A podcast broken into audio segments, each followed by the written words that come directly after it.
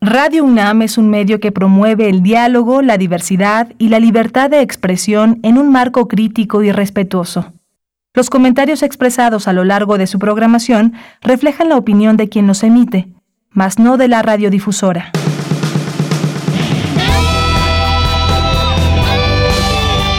Prisma RU. Relatamos al mundo.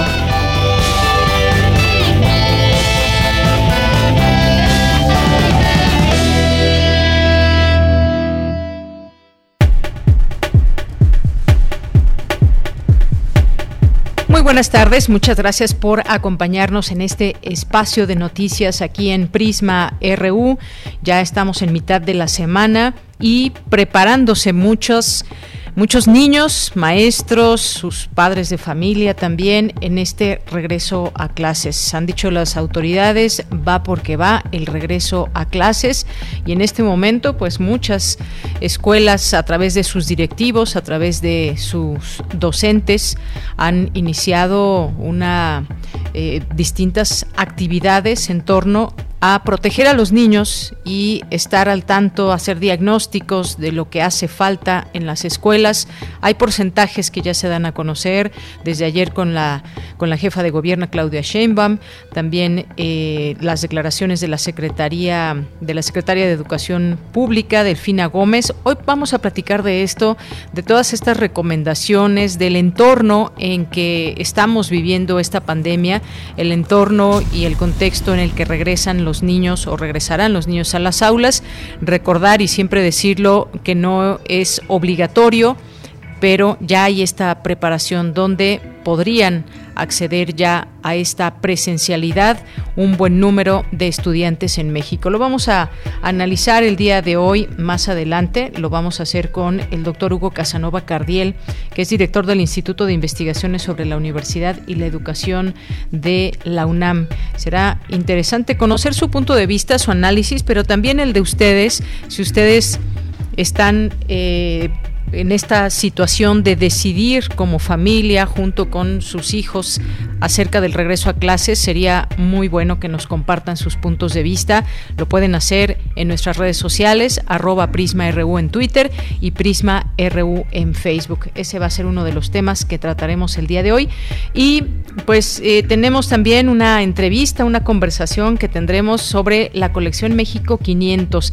Estos 15 títulos de divulgación que conforman la colección México 500, que es el fruto del esfuerzo conjunto entre la Dirección General de Publicaciones y Fomento Editorial y el Instituto de Investigaciones Históricas. Vamos a tener una conversación en este espacio sobre el tema, así que no se la pierdan.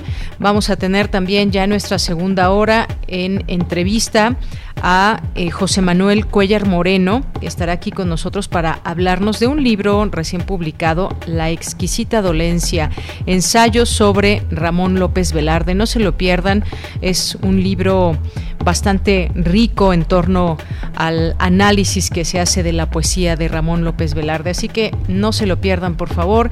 Hoy es miércoles también, miércoles de sustenta, miércoles de ciencia, miércoles eh, de cultura, de información nacional internacional y también de la información que surge desde nuestra universidad. Así que quédese aquí en estas frecuencias 96.1 de FM, 860 de AM y a través de www.radio.unam.mx. Saludos allá en cabina, mis compañeros Rodrigo Aguilar al frente de esta producción, eh, Denis Licea en la asistencia de la producción, Socorro Montes en los controles técnicos y aquí les saluda de parte de todo el equipo de Yanira Morán.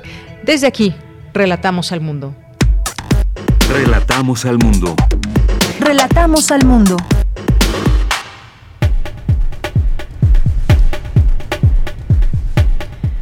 Bien, en este día, en este día miércoles 25 de agosto del año 2021, en la información universitaria es importante decir la verdad con evidencias científicas y transmitir información fundamental en materia de salud, aseguró el rector Enrique Graue durante la firma del convenio de colaboración con el Instituto de Comunicación y Expresión Pública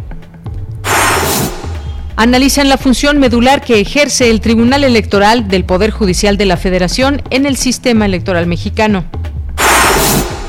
El exilio es un tema recurrente en la obra de Elena Garro, señaló la doctora Azucena Rodríguez de la Universidad Autónoma de la Ciudad de México.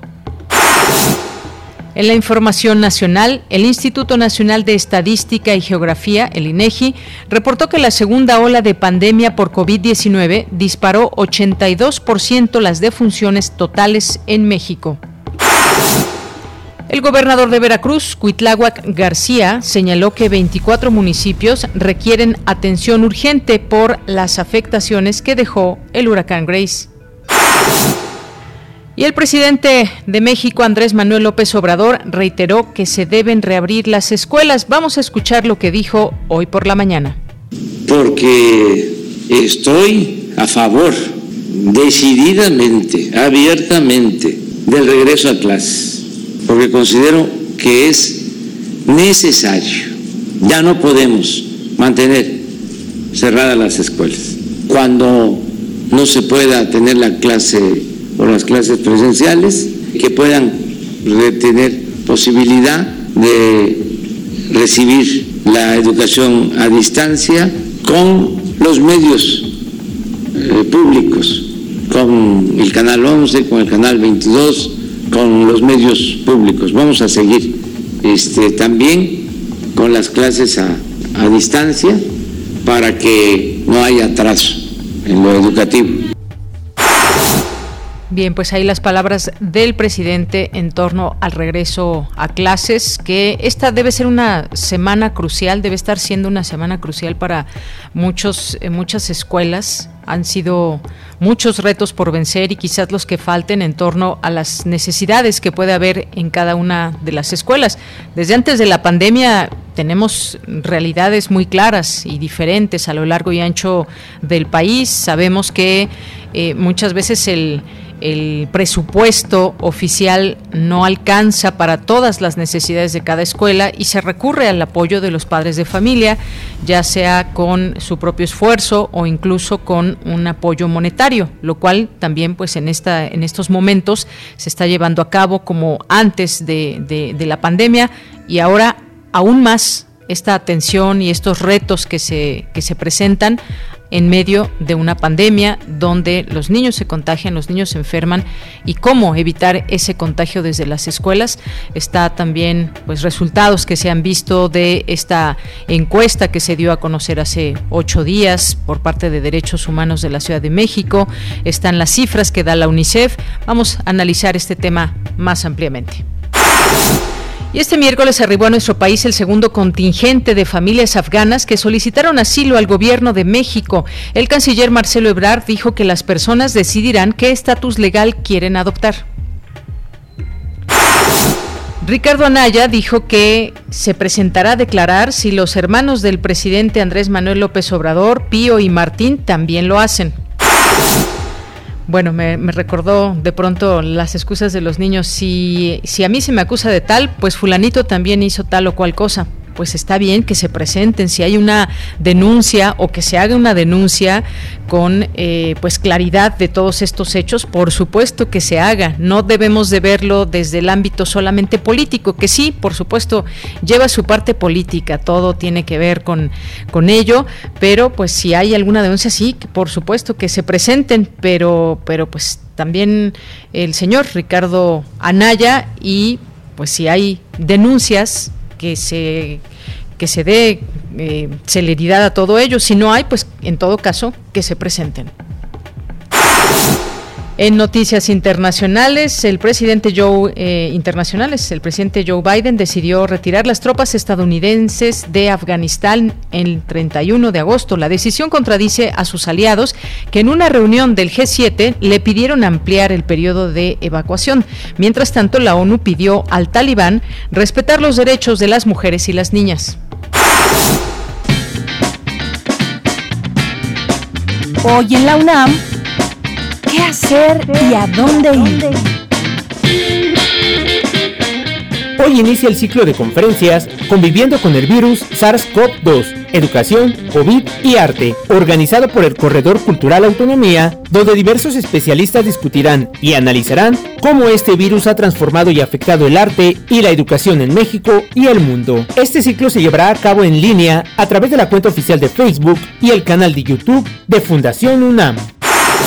¿Sabías que la tira de la peregrinación es un documento anónimo que se encontraba en el archivo del anticuario e historiador Lorenzo Boturini y que narra el viaje que realizaron los aztecas desde Aztlán hasta su llegada, ya como mexicas, al lugar donde fundarían la Gran Tenochtitlan? La serie Sin Conservadores te invita a realizar este viaje de manera virtual a través de su nuevo episodio, La Ruta hacia Tenochtitlan, que se encuentra disponible en el canal de YouTube de Cultura UNAM.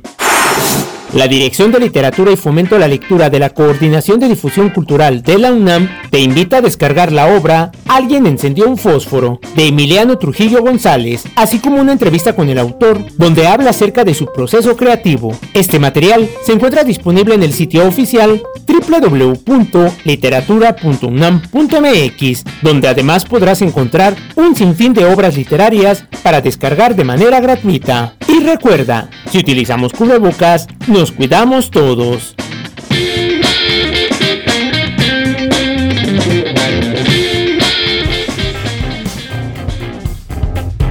Campus RU.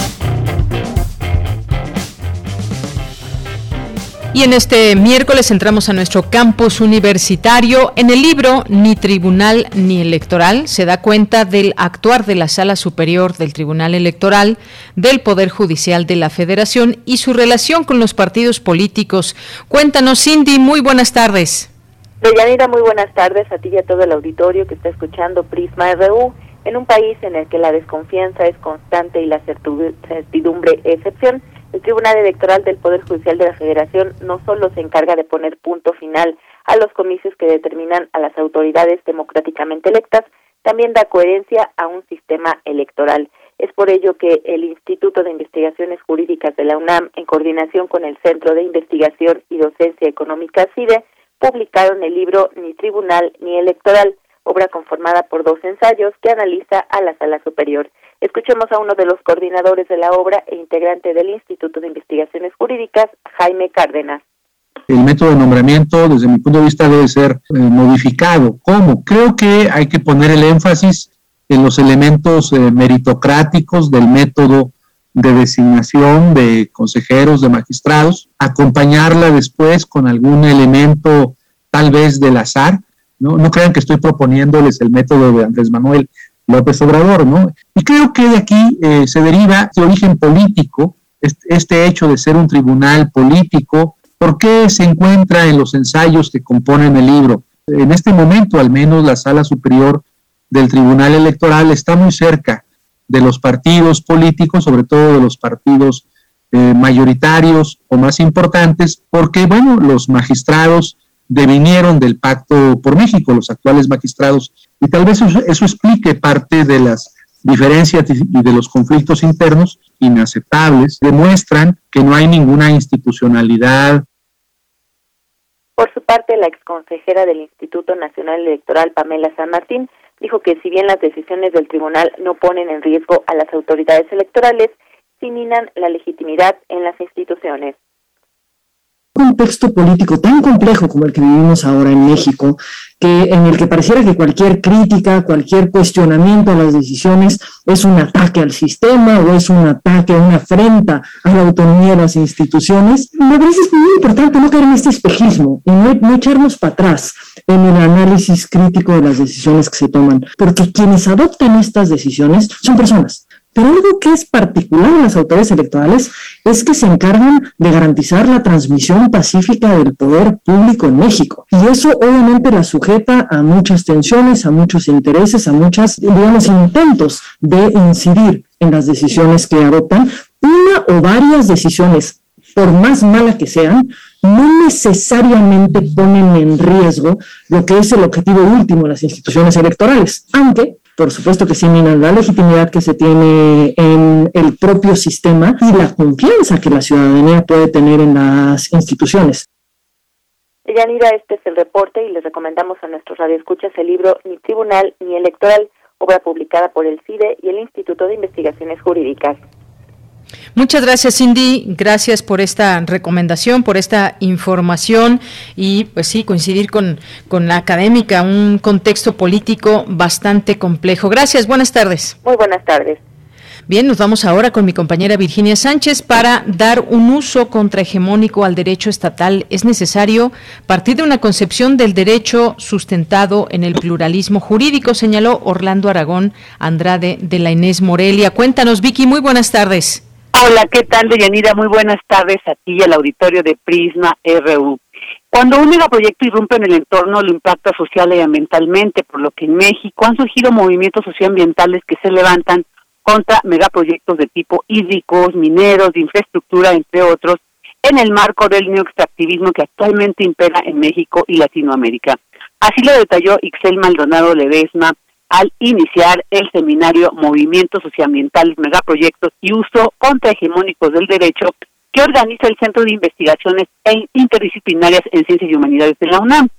Maldonado Ledesma también reflexiona sobre el uso contrahegemónico o no que pueden hacer dichos movimientos sociales de una herramienta institucional de lucha como es el derecho. Esto es lo que dijo que eh, pues a contrapelo de la visión liberal burguesa del derecho como un instrumento de control social o del escepticismo de la tradición marxista que también ve en el derecho a un instrumento pues igualmente de, de control, de dominación, pues erige una visión alternativa y una propuesta alternativa sobre el uso del derecho, la cual retomo del sociólogo portugués Boaventura de Sousa, quien habla acerca de la plausibilidad ¿sí? de utilizar el derecho en términos contrahegemónicos. ¿Cómo? Pues a través de las luchas eh, diversas de todos estos sujetos sociales subalternos que se movilizan en contra de diversas causas, ¿no? Yo lo analizo en el marco del no extractivismo y en relación a los megaproyectos y, bueno, que se movilizan, pues en, en, el caso de las luchas contra megaproyectos, en defensa del ambiente y en defensa de los territorios locales.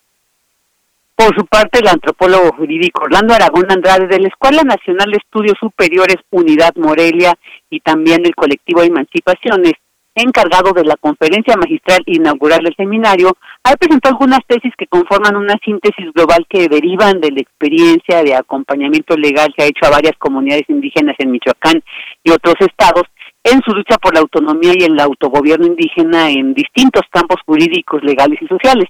Y en primera destacó que para dar un uso contrahegemónico al derecho estatal es necesario partir de una concepción del derecho sustentado en el pluralismo jurídico. Escuchémoslo.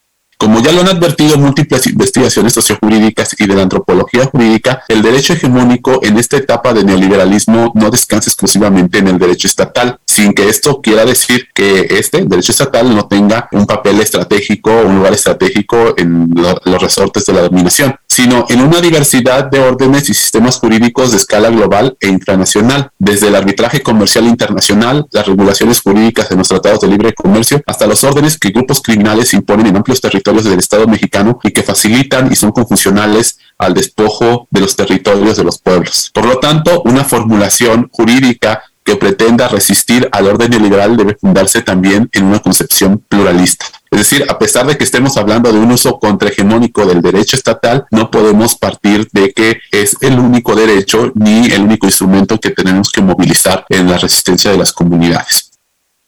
El seminario Movimientos Socioambientales, Megaproyectos y Uso Contrahegemónico del Derecho se llevará a cabo del 25 al 27 de agosto y se podrá seguir a través del canal YouTube del Centro de Investigaciones Interdisciplinarias en Ciencias y Humanidades de la UNAM. Este es el reporte. Gracias, Vicky. Muy buenas tardes. Buenas tardes. Nos vamos ahora con Cristina Godínez, académica, aborda el tema del exilio en la obra de Elena Garro. Adelante, Cristina. Hola, ¿qué tal, Deyanira? Un saludo para ti, para el auditorio de Prisma RU. El 22 de agosto se conmemoró el 23 aniversario luctuoso de la escritora mexicana.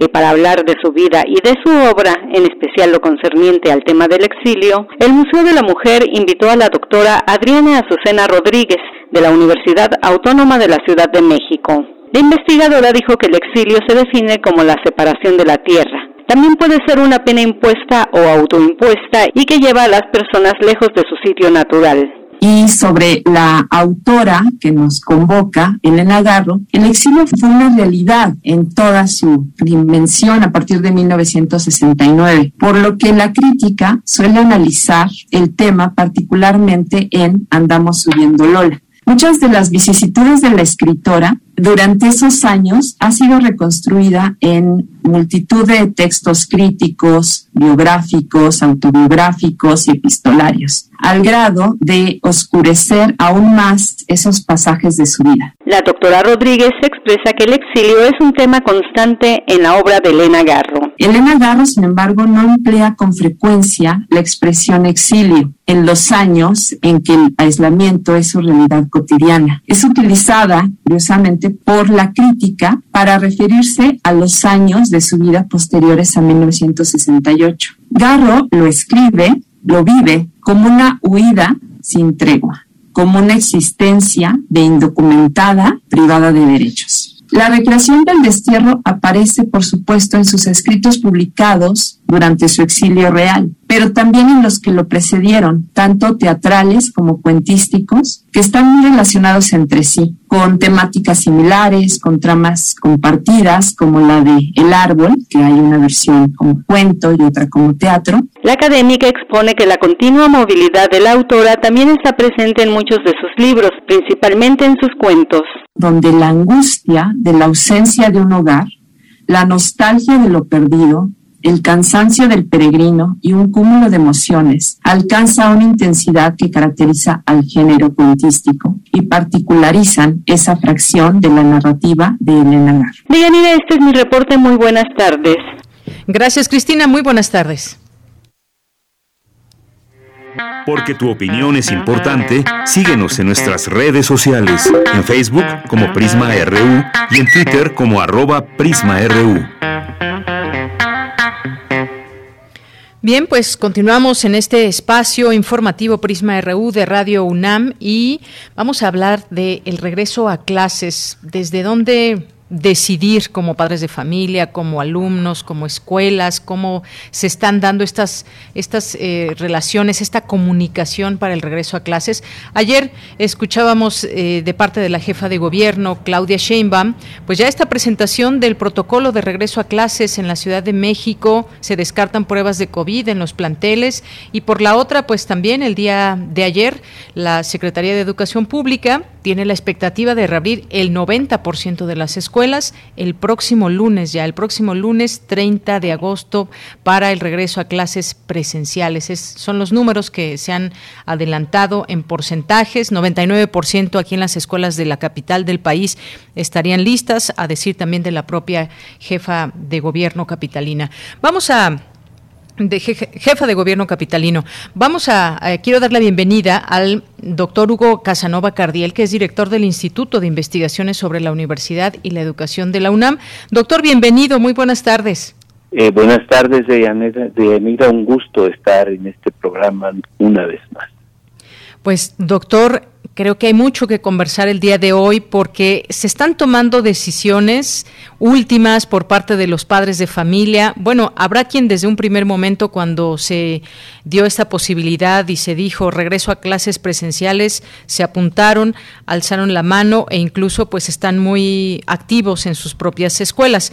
Y hay otra parte también, hay que mencionarlo, de padres de familia que dicen yo no voy a enviar a mis hijos hasta que sea un ambiente completamente seguro, 100% seguro, libre de contagio.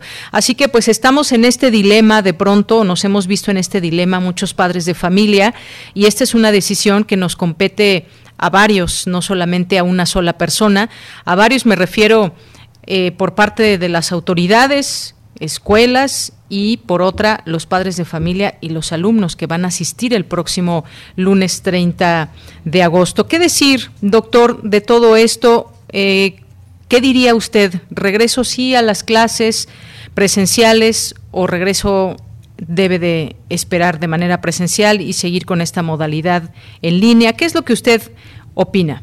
Sí, bueno, muchas gracias. Eh, pues en realidad estamos ante una eh, encrucijada muy importante. ¿Qué hacer? Atender a este llamado al regreso y, llevar a, lo más preciado de, muchos de nosotros, a nuestros hijos, o mantenerlos al margen de la oportunidad educativa. A mí me parece que es, es, es un tema de decisión personal. Yo no, no me atrevo a recomendar eh, de una manera contundente ninguna de las dos alternativas, sino lo que me parece es que cada persona tendría que construir su propia decisión. ¿Cómo construirla? Bueno, necesitamos construirla con información pertinente. Eh, tenemos información pertinente, me parece que estamos en un escenario de, multiplicación de señales informativas, pero eh, con una enorme dispersión. Y hay una politización de la información que nos lleva a que esta información difícilmente es clara, difícilmente eh, es, es orientativa, sino que los que buscan eh, cuestionar al gobierno, pues automáticamente van eh, eh, cuestionando el, el retorno. Y luego también pues hay voces este desde el propio ámbito oficial que promueven un regreso pues también un poco en blanco y negro no este eh, yo creo que habría que entrar a analizar de una manera más profunda esta cuestión. Yo, yo le hablaría desde mi conocimiento de las escuelas de México, de la educación de México, que es, por supuesto, un conocimiento parcial con todo y lo académico que tenemos, con toda la eh, experiencia que tenemos en el tema, pues es un conocimiento que este, difícilmente me atrevería yo a plantear como contundente y definitivo, sino como un conocimiento bueno, que surge de la reflexión. Eh, me parece que habría que distinguir eh, entre una problemática de orden coyuntural, que es la de la pandemia, eh, los de sus efectos en, en el, los meses que han transcurrido, y la dimensión estructural de los problemas de la educación en México.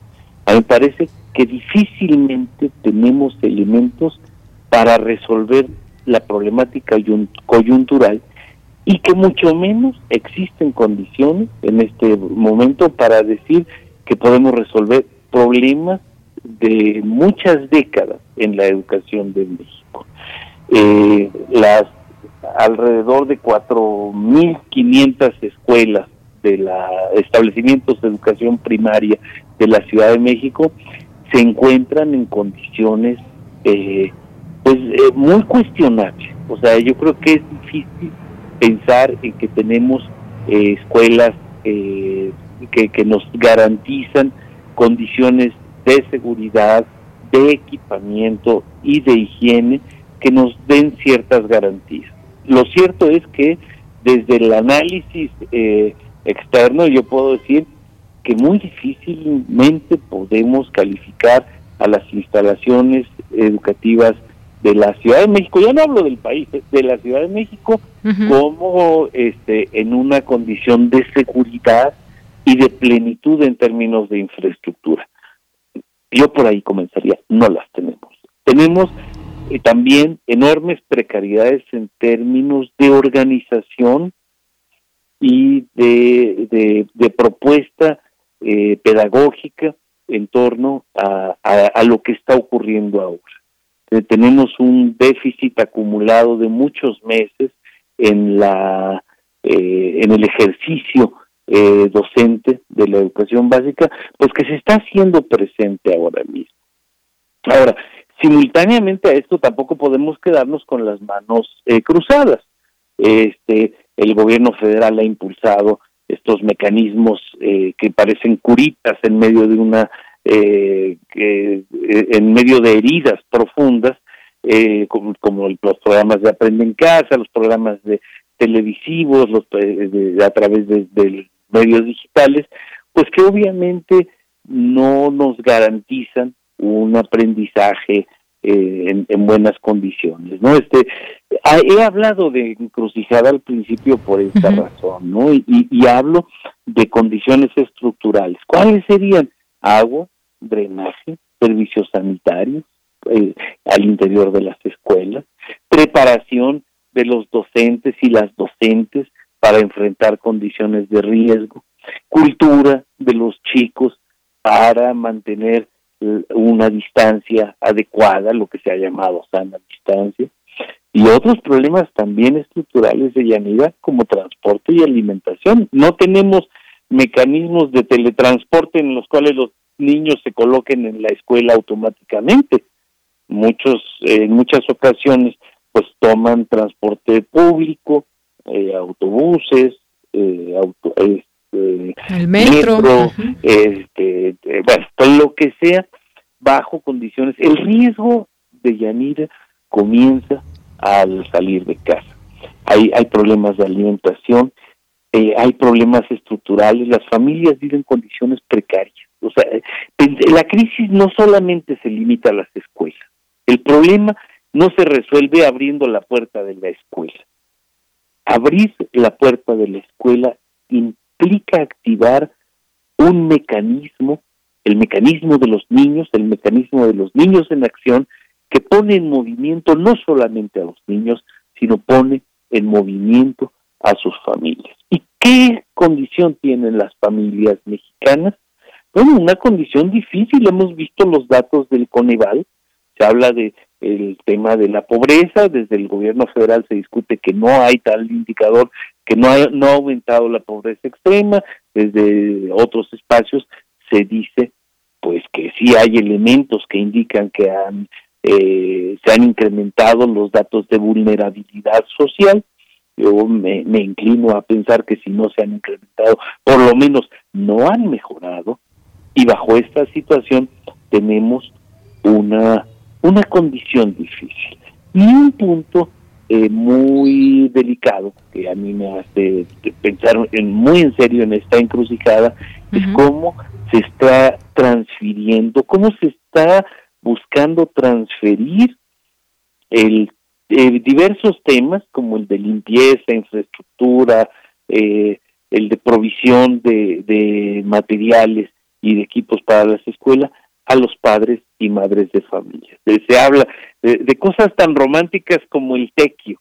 El tequio es una actividad voluntaria donde la comunidad eh, accede a participar en la resolución de ciertos problemas Aquí no ha habido, desde mi punto de vista, un tequio en el sentido noble. Ha habido, ha habido una cierta obligatoriedad, ha habido una presión a los padres de familia para que se acerquen a limpiar.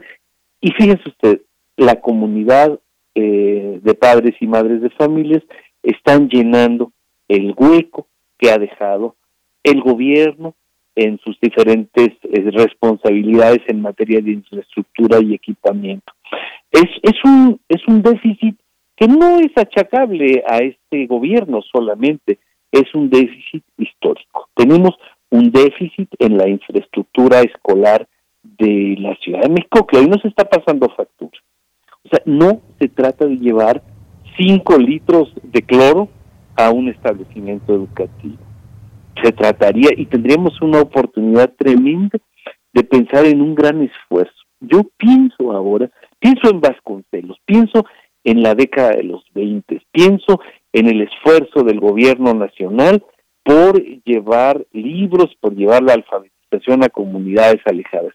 Me parece toda proporción guardada. 90 años después, el gobierno nacional tiene la enorme oportunidad de llevar equipamiento e infraestructura a las escuelas mexicanas, de hacer el gran esfuerzo de su historia, de poner los recursos en donde hace falta, en la educación de los niños. Poner el esfuerzo educativo en la educación de los niños es poner la mirada en el futuro de este país.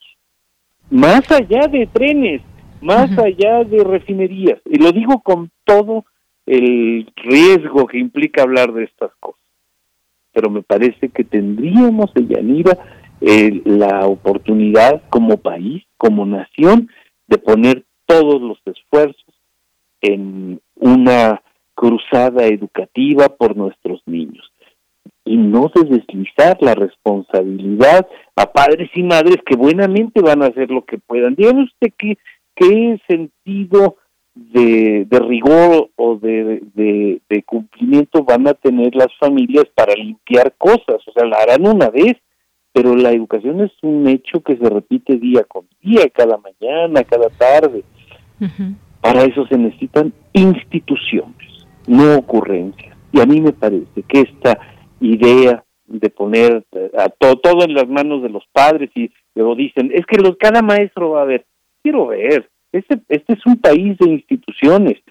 Por supuesto nos interesa fortalecer las voluntades nacionales, pero a mí me parece que estamos, insisto, la, la, palabra que me cruza y que me, que me, que me cruzó de inmediato cuando me sugirieron estar este mediodía con, con ustedes en Prisma Universitario fue encrucijada. Es la encrucijada nacional por la educación, de qué manera el gobierno toma y asume esa voluntad, de qué manera se vuelca con políticas concretas, con un esfuerzo inédito en este país, sin deslizarlo de una manera eh, como distraída a, padres y madres. Eh, la participación de los padres y madres, no quiero este, desconocerlo, es, es, un ejercicio pedagógico de gran importancia. Es, es un ejercicio el que involucra en, Oaxaca, por ejemplo, los maestros están involucrando a padres y madres, quienes participan en las tareas educativas. En la Gran Bretaña eh, hay estudios que dan cuenta de cómo padres y madres se involucran en el reto educativo. Pero aquí no veo esta condición de participación simétrica, sino veo cómo se desliza esta responsabilidad de la limpieza a padres y madres y de otros temas que, que me preocupan. No, no eh, alcanzo a, a encontrar una línea que nos guíe a quienes estamos en el en el esfuerzo educativo. Eso me parece que en términos de políticas eh, gubernamentales es algo que, que, que, que, se aparece como un déficit eh, de Yanira. En fin, pues, eh, en este escenario muy general, no sé si usted tenga alguna otra eh, este, idea que quiera que desarrolle más o, alguna eh, reacción a lo que le acabo de decir. Pues doctor, nos deja con este escenario pues muy claro de lo que es y de lo que estamos viviendo muchos padres de familia. Esta encrucijada, como usted dice, cuál será la mejor decisión. Como usted bien dice, no podemos desde este espacio ni exhortar a que regresen a clases presenciales o que se queden en su casa con las clases en línea. Es una decisión tal vez difícil, no tan difícil para otros que desde un inicio tienen ya puesta su decisión, ya sea si enviarlos o no a la escuela. Y pues esas son las condiciones que se tienen, que usted bien ha expuesto. Esto del tequio, pues este trabajo colectivo en beneficio de todos, doctor, que, que usted no me dejará mentir, se hace desde pues desde siempre que yo recuerde este trabajo que se pasa a los padres de familia, quien quiere trabaja, hay una cooperación, yo siempre recordaba esa la cooperación de los padres de familia que es de tal o X cantidad que mm, en algún momento se dijo que no sería ya obligatoria hace ya varios años, pero tenemos estas situaciones y yo creo también, doctor, que eh, eh, este regreso a clases los padres tendremos que involucrarnos más, ya sea que se queden en casa y en línea o que sea un regreso presencial. Lo digo también por todas estas afectaciones que hay dentro de casa y hemos tenido pues un perfil de niños que cuando iniciaron esta esta pandemia y al perfil que tenemos hoy vemos ahora eh, pues una una epidemia de adicción a las tabletas terrible, doctor, que ha suplantado al juego, a las relaciones con sus compañeros, dependiendo la edad de cada uno de los alumnos, esta imposibilidad de poder eh, generar esta parte del desarrollo humano, eso me parece también muy importante de mencionar. No sé usted qué piensa al respecto. Claro, este, fíjese que este, un poco como corolario, a mí me parece que ha, tocado un tema muy importante. ¿Cuál es nuestra posición como informadores, ustedes, como académicos, nosotros, en torno a este tema? Me, me parece que es eh, casi irresponsable recomendarle a los padres de familia que los lleven o que no los lleven. Lo, lo, que muchos lo más preciado que tenemos son nuestros hijos. ¿Cómo les recomendamos que los eduquen de una manera o de otra, que les den de comer una cosa u otra, que los saquemos a pasear o no, o que los llevemos o no a la escuela, cuando esto puede significar, o esto que dice usted, la alienación ante las tabletas y ante la televisión, etcétera, o, o la enfermedad y la muerte. Son cosas muy delicadas. y yo pienso aquí que sin el ánimo de depositar en nuestros gobernantes las decisiones, sí me parece que es muy importante exhortar a nuestros niveles de gobierno a que cumplan con su tarea. Están ante la posibilidad de tomar acciones inéditas en el mundo. Y, claro, y tenemos la oportunidad ahí este, enfrente de nuestros ojos. Instalaciones lamentables. Y bueno, eso habría que resolverlo de entrada. Eh, infraestructuras viales también lamentables. O sea, todas las la, serie de cosas que tenemos en, en el país nos brindan un espacio de oportunidad para ser mejoradas de una manera este pues eh, drástica. Eh, recordemos, el 80% más o menos de la población de México vive en condiciones de vulnerabilidad social, unos en pobreza extrema, pero pero en, en, en nuestro país más o menos solo el 20%, alrededor de esta cantidad, vive condiciones de no vulnerabilidad social. El resto sí las tiene. Y, y este país es la economía decimoquinta del mundo. Y tenemos unas condiciones de inequidad y de asimetría muy importantes. ¿A quién le toca resolverlas? Bueno, a todos, todos tenemos un poquito de responsabilidad en esto, pero nuestros gobernantes son quienes en este momento tienen la responsabilidad de la conducción nacional. A mí me parece que necesitamos señales claras desde el ámbito educativo. Necesitamos un secretario, una secretaria de educación que esté allí, que dé la cara, que tenga una propuesta clara, eh, que, que, que, nos dé rumbo, que dé, que dé cauce a lo que está ocurriendo. No lo tenemos. Eh, lo, veamos con los mejores ojos posibles, pero no lo tenemos. Y esto es, a mí me parece que tenemos la oportunidad. Cuando hablamos de educación irremediablemente, tenemos que referirnos a condiciones políticas y sociales.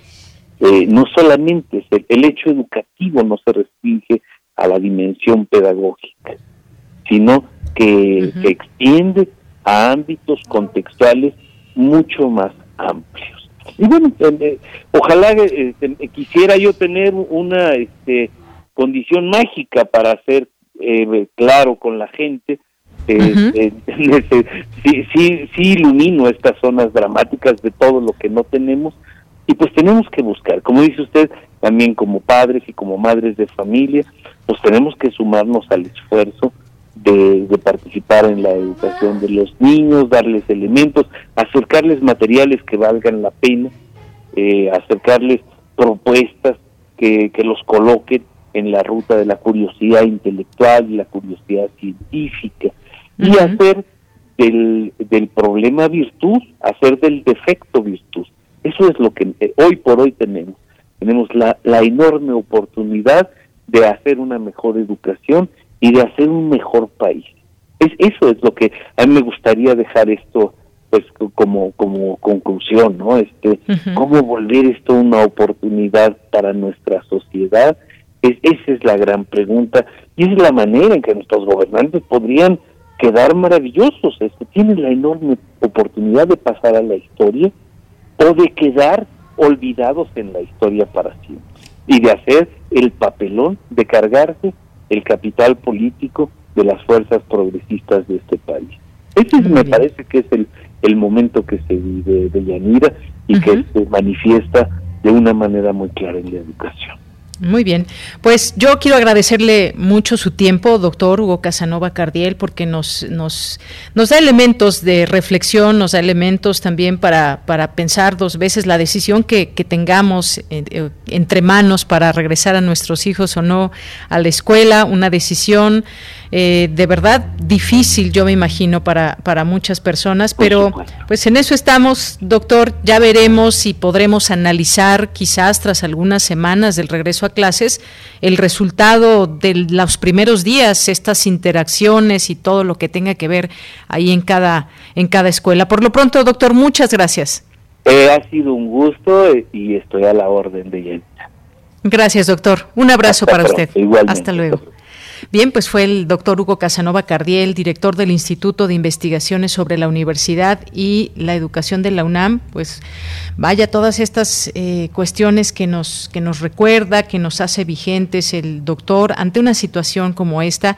Y bueno, pues sería importante también que se cheque todas estas eh, eh, nueve, nueve pues eh, situaciones que debemos se deben de cumplir en las escuelas como esta integración de comités participativos de salud establecer los filtros de salud que deben ser muy claros eh, el lavado de manos el uso del cubrebocas la distancia los espacios abiertos la suspensión de ceremonias o reuniones y avisar inmediatamente cuando se detecte o sospeche de algún caso de covid.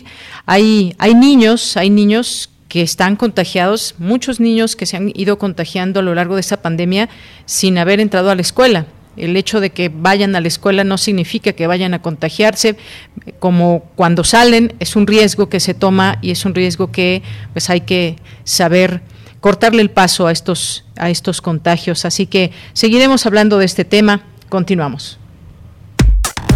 Relatamos al mundo. Relatamos al mundo. Bien, continuamos. Es la una de la tarde con 48 minutos y ya nos acompaña aquí en este espacio la doctora Marina Garone Gravier, que es investigadora adscrita al Instituto de Investigaciones Bibliográficas de la UNAM, autora del volumen 13 de la colección eh, México 500, libros e imprenta en México en el siglo XVI. Doctora, bienvenida a este espacio. Muy buenas tardes. Buenas tardes, Deyanira, mucho gusto y un saludo a todo el auditorio. Pues doctora, queremos invitar a nuestro público para que mañana jueves a través de el canal de YouTube se conecte a las 5 de la tarde porque va a haber una presentación de la cual queremos que nos hable, que nos invite de estos esta presentación de colección México 500, 15 títulos de divulgación que conforman esta colección y pues es un fruto de distintos esfuerzos. Cuéntenos, por favor, doctora. Sí, como bien señalas, eh, Yanira, la colección es una propuesta, una propuesta muy importante que hace la Universidad Nacional Autónoma de México eh, de la mano del Instituto de Investigaciones, Investigaciones Históricas y, Fomento Editorial, em, en el que convergen una serie de eh, profesiones, de disciplinas, de miradas, eh, con un fuerte eh, eh, una fuerte línea histórica para mirar justamente hacia un momento eh, que ahora está concitando toda nuestra atención y nuestra reflexión, que es este punto eh, de los 500 años. la colección tiene una diversidad de, temas y de autores, solo por mencionar algunos, está el doctor Navarrete con la obra Malitzin o el doctor Patrick Johansson con un texto sobre la noche triste. hay aspectos también de la historia del arte, como el libro de la doctora Elsa Arroyo, que es 1521 en el arte barroco.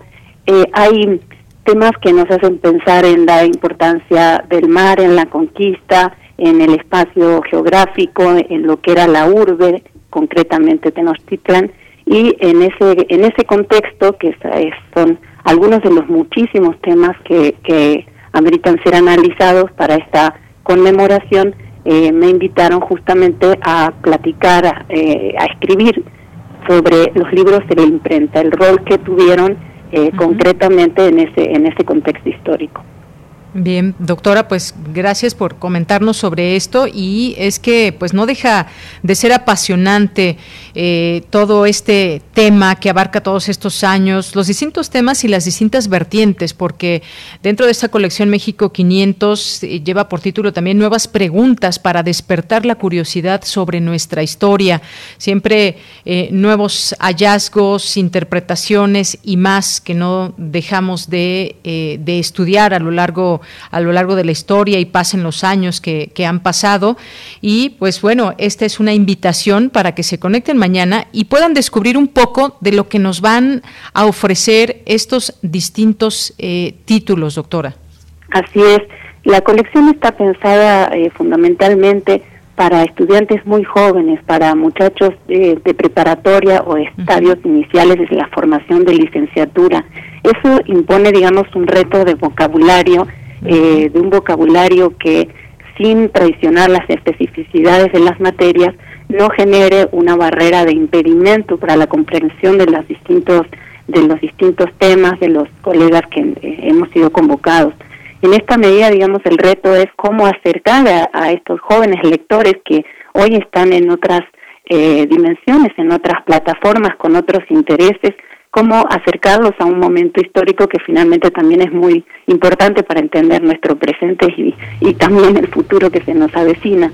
Para mí sí ha sido un reto tratar de explicarles cómo se hacían esos libros antiguamente, cómo se hicieron los libros impresos, qué, qué personas los, los, los hacían, los fabricaban, eh, qué tipo de obras se, se leían, en, lo que después se constituyó como la, Nueva España, y también dónde están hoy esos libros. Creo que es muy importante em, que los eh, muchachos, el, el, público en general, sepan que esos libros eh, no están perdidos, no están eh, inaccesibles, sino que afortunadamente tenemos la posibilidad de visitarlos a través de muchas bibliotecas digitales como la Biblioteca Nacional Digital de México y otros repositorios más que están en, en nuestro país y el extranjero y que son, digamos, ventanas para acercarnos a ese pasado remoto.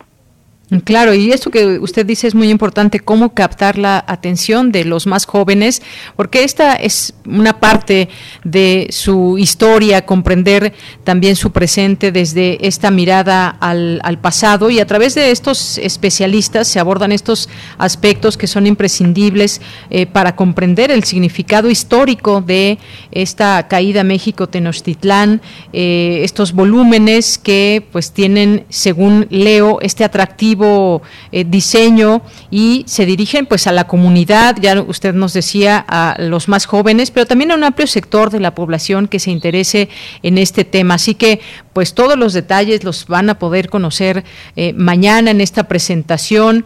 Ya usted nos decía, estarán Federico Navarrete, eh, Bárbara Mundi, Guadalupe Valencia, el coordinador de difusión cultural, Jorge Volpi, Elisa Spigman, Socorro Venegas, que pues forman parte de todo este esfuerzo. Una de esfuerzo y sobre todo pues en este en este momento importante donde se recuerda eh, esa caída de México Tenochtitlán y todo lo que tiene que ver con esto y lo que usted nos ha platicado en cuanto a publicaciones, imprenta y más.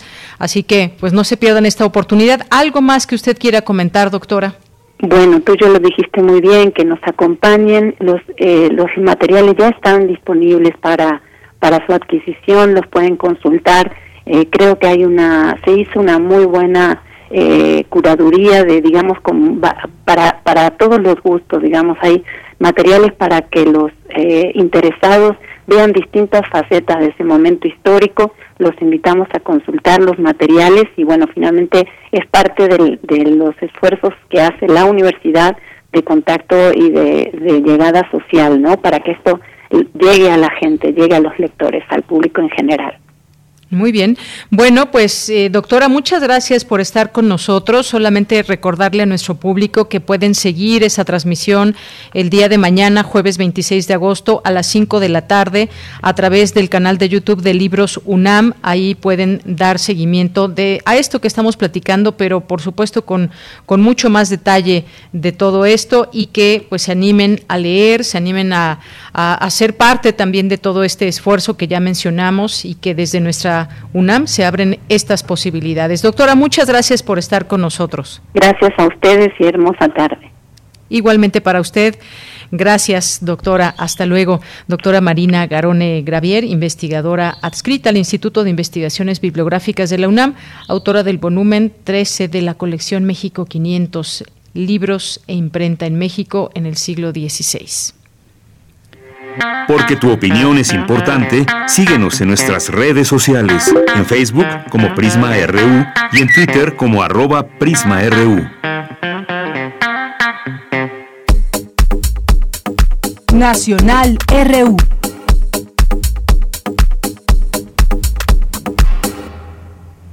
Bien, antes de irnos al corte, tenemos algunas noticias nacionales que comentar con ustedes. Bueno, pues hay esta información de que se desplomó un helicóptero donde iba el secretario de Gobierno de Veracruz este helicóptero de la Marina Armada de México en el que viajaba el secretario de Gobierno, Eric Cisneros Burgos, tuvo un percance durante un sobrevuelo en las zonas afectadas por el huracán Grace.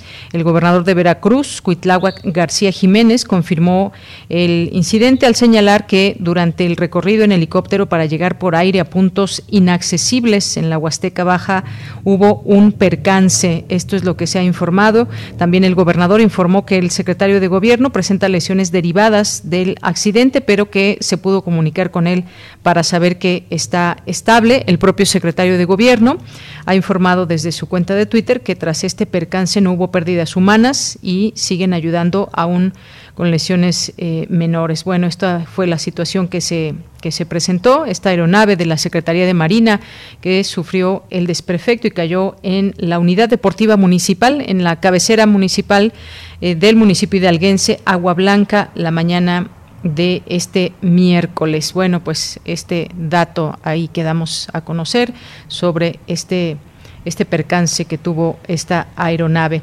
Y bueno, pues también hay algunos otros temas. Eh, está pues la llegada de estas eh, mujeres afganas que habían pedido pues apoyo a México, han llegado ya a México y pues tendrán una estadía en el estatus que ellas decidan y lo, lo, decíamos hace unos días de los cerca de 30 millones más que hay allá en Afganistán, ¿cuántas personas tendrán esta posibilidad de, de salir, no solo a, eh, de, a las fronteras más cercanas, sino como en este caso, pues llegar a un lugar donde se sientan más seguros, donde se puedan eh, desarrollar en todos sentidos, donde se respeten los derechos humanos eh, que se habían de alguna forma ganado en su país. Es un tema que seguiremos abordando. Y bueno, pues por otra parte, también algunas otras informaciones. Encabeza Laida Sansores una marcha ante recuento de votos en Campeche. Eh, ahí, pues, miles de personas movilizadas en las inmediaciones del Centro de Convenciones del Estado, donde instrucción del Tribunal Electoral se recuentan los sufragios del 6 de junio. También todo un tema que lleva ahí su parte, su parte política, su connotación política en todo esto. Y también nos eh, vamos al corte con esta noticia. Pandemia dispara 82% de las muertes en enero-marzo en México, según datos del INEGI, en la segunda ola de la pandemia por COVID-19. Eh, enero a marzo, como decíamos, de este año se disparó 82% anual las defunciones totales en México al registrarse de manera preliminar 368.906, luego de que en el mismo periodo de 2020 contabilizaron 202.728 muertes por todas las causas. Esto es lo que revela hoy el INEGI. Son las 2 de la tarde, vamos a hacer un corte, regresamos a la segunda hora de Prisma RU. Porque tu opinión es importante, síguenos en nuestras redes sociales, en Facebook como Prisma RU y en Twitter como arroba PrismaRU. Este programa de radio está mutilado. Le faltan partes. Solo al contacto con tu oído, las partes que faltan empiezan a vibrar y toman forma, como los picores fantasmas de un miembro amputado. Mujer se va extinguiendo mientras deja un testimonio de ausencia. Radiodrama del archivo de la Bienal Internacional de Radio. Sábado 28 de agosto a las 20 horas.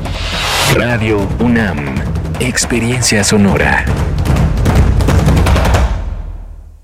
En México, el sol sale para todos. Buscando el bienestar de la gente. En el PRD creemos que las decisiones deben ser de todas y todos los mexicanos y no de una sola persona. Porque queremos que todas y todos vivan mejor. Impulsamos apoyos económicos para que se superen los más necesitados y no para pedirle su voto. Exigiendo servicios de calidad en educación, salud y vivienda. Eso es un México más justo y con la participación de todas y todos podemos hacerlo. El sol sale para todos. PRD. Habla Andrés Manuel López Obrador. Dijimos que íbamos a respetar la libertad de expresión y cumplimos.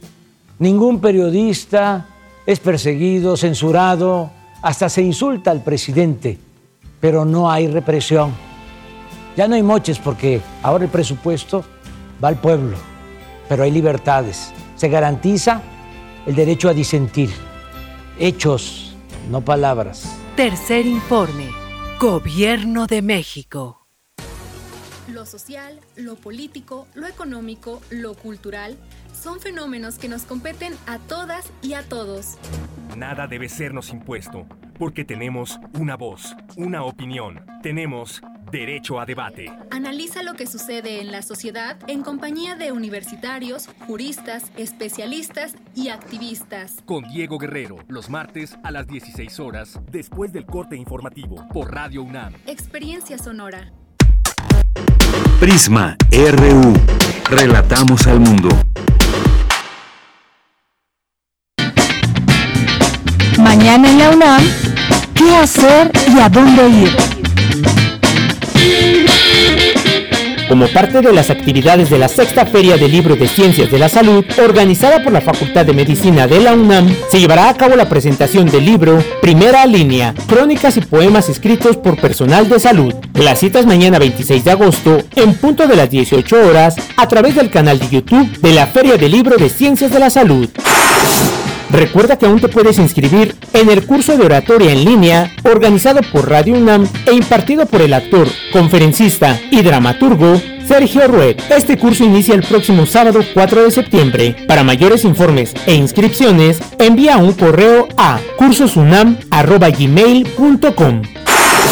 El Museo de la Autonomía organiza la mesa redonda el arte y la cultura en la Escuela Nacional Preparatoria, una vacuna en tiempos de pandemia, con la participación de la doctora Betty Zanoli Favila y las maestras Vanessa Flores Espadas y Amparo del Carmen Ramírez Fuentes. Esta mesa redonda forma parte de las actividades del ciclo de conferencias Conviviendo con el virus SARS-CoV-2, Educación, COVID y Arte, y se llevará a cabo mañana jueves 26 de agosto en punto de las 11 horas a través de la cuenta oficial de Facebook y el canal de YouTube de Fundación UNAM. Y recuerda que debemos continuar con las medidas sanitarias para evitar un contagio de COVID-19. Para Prisma RU, Daniel Olivares Aranda.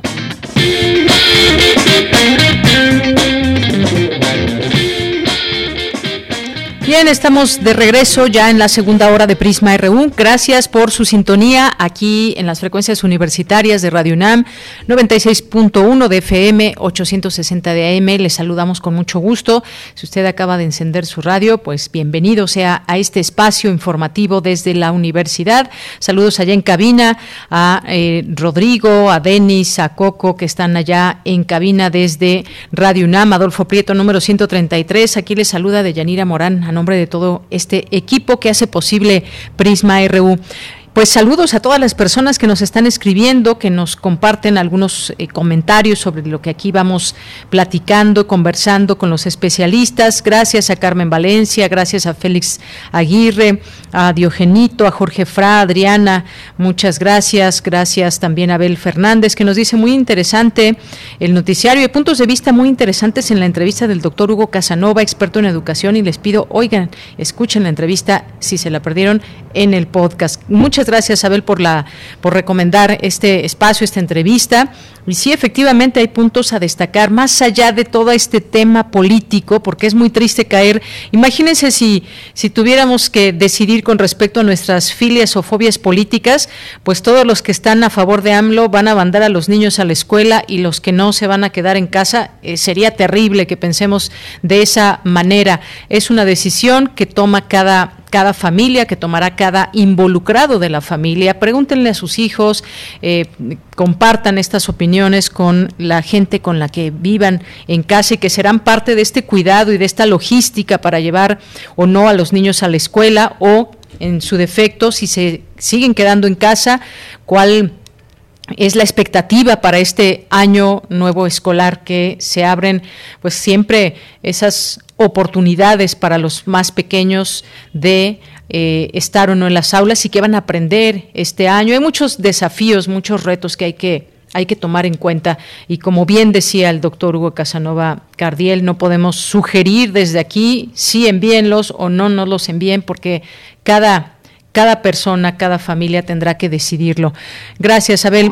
Salvador Medina nos dice muy buena entrevista y excelentes puntos de vista del doctor Hugo Casanova. Se debería tener toda una estrategia para el regreso a clases presenciales y no dejarlo como una ocurrencia de llueve, truene o relampaguee. Saludos a toda la producción. Gracias, Salvador.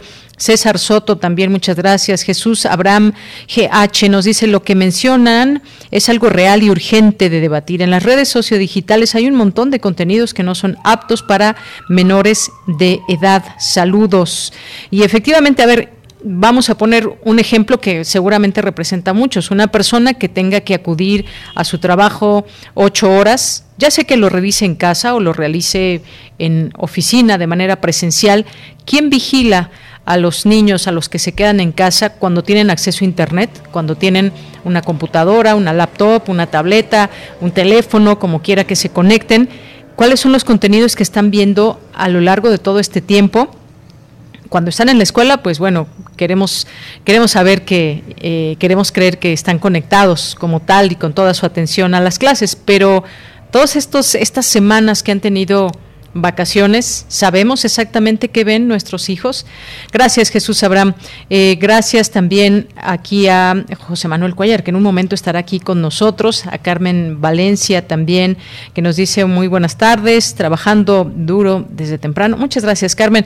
Abel también nos dice, me gustaría que sea sutil y cauto el doctor y que deje abierta la posibilidad a los padres a que se decida eh, cuál opción elegir Excelente entrevista. Efectivamente, es una decisión que cada quien habremos de tomar y me parece también que las realidades de las escuelas ahí están y las debemos conocer como padres de familia. No, yo no creo que alguien mande a su hijo sin saber qué está pasando en la escuela, sin tener esta comunicación con sus maestros o con los directivos.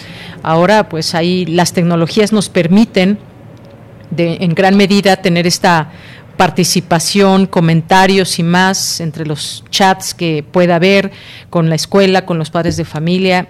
De verdad es muy importante todo esto. José Ramón Ramírez nos dice, excelente miércoles, en mi opinión es conveniente de forma híbrida el regreso a clases con la experiencia anterior, llevar a cabo clases presenciales de conformidad al planteamiento de cada profesor o profesora y el colectivo escolar. Gracias, José Ramón. Gracias a Rebeca Vega también. Muchas gracias. Y a todos ustedes que están aquí con nosotros enviándonos todos sus comentarios y con toda la actitud también David Castillo, muchas gracias a nuestros amigos de, de, Humanidades, Comunidad UNAM, muchas gracias a José Luis León, a Guerrero, Carlos Alberto Sánchez también, muchas gracias eh, también a Iván GM, que está por aquí, a Pepa, dice, estoy interesado en uno de los, de los blogs, así que sabría decirme cómo podría hablar. Eh, bueno, ahorita vemos exactamente de qué, a qué se refiere. Muchas gracias por el, por el comentario, por escribirnos. Eh, Diana Chacón también, muchas gracias. C. Andrade, también le agradecemos aquí sus comentarios. Los seguimos leyendo a través de, redes sociales, arroba PrismaRU en Twitter, PrismaRU en Facebook. Gracias a Mario Navarrete que está ya aquí conectado también y antojándonos aquí estos platillos. Bien, pues vamos a continuar con la información. Nos vamos a la información de esta segunda hora aquí en Prisma RU. Vamos a ir con con, mi compañera Virginia Sánchez. Es importante decir la verdad con evidencias científicas y transmitir información fundamental de salud. Esto lo aseguró el rector Enrique Graue durante la firma del convenio de colaboración con el Instituto de Comunicación y Expresión Pública. Vicky, te saludo de nueva cuenta. Muy buenas tardes. ¿Qué tal, Deyanira? Nuevamente buenas tardes a ti, el auditorio de Prisma RU. Con el objetivo de fortalecer la vinculación y colaboración para el desarrollo conjunto de actividades académicas, científicas y culturales que promuevan el valor de la educación, la capacitación y la docencia en espacios físicos, virtuales e híbridos, la Universidad Nacional y el Instituto Global de Comunicación y Expresión Pública firmaron un convenio de colaboración. Durante la asignatura del mismo, el rector Enrique Dagüe señaló que en nuestro país no siempre se difunden de manera adecuada los conocimientos científicos y sociales, por lo que dijo es necesario saber comunicarlos y apoyar el periodismo científico, el cual tiene un efecto replicador que se ha evidenciado durante la pandemia. Escuchemos. El decir qué es la verdad con evidencias científicas, el poder transmitir en los temas más recientes, por supuesto, de la salud en esta pandemia en la que nos hemos visto envueltos, decirlos con la verdad de por delante, sin tapujos, es verdaderamente muy importante. Esto, algo dijo, es algo que ha venido haciendo el Instituto por México, por nuestra región latinoamericana y por Iberoamérica, y que confirma la importancia que tiene la educación superior y la investigación. Por su parte, el presidente del Instituto Global de Comunicación y Expresión Pública, Enrique Bustamante Martínez, detalló que desde hace varios años el instituto lleva a cabo talleres de capacitación a comunicadores en colaboración con entidades de esta casa de estudios y sus especialistas reconocidos, de tal manera que los talleres de periodismo científico desarrollados conjuntamente logran generar un impacto positivo en el actual profesional de cientos de comunicadores de Iberoamérica y este convenio, aseguró, confirma acciones en favor de los valores de la UNAM. Escuchemos. Es un documento que fortalece y renueva nuestra relación institucional y confirma acciones que venimos desarrollando de tiempo atrás y que nos estimula a seguir materializando cada año acciones concretas en favor de los grandes valores de nuestra máxima casa de estudios. Precisó que el año pasado, debido a la pandemia, el taller que se realizó vía remota con las facultades de Medicina, de Ciencias y de Derecho de la UNAM permitió capacitar a cerca de 200 periodistas de 14 países, de México, España y toda Latinoamérica. De tal manera que los talleres de periodismo científico desarrollados conjuntamente con la UNAM, eh, señaló, logran generar un impacto positivo en el actual profesional de cientos de comunicadores de Iberoamérica, pues tener información confiable a partir de la voz de los expertos nos guía a tomar decisiones correctas. En este acto también estuvieron presentes la directora de la Facultad de Ciencias, Catalina Stern Forgat, y el director de la Facultad de Medicina, Germán Fajardo Dolci. De ella, este es el reporte. Gracias, Vicky. Muy buenas tardes. Buenas tardes. Hasta luego. Y vámonos ahora con la información internacional a través de Radio Francia Internacional.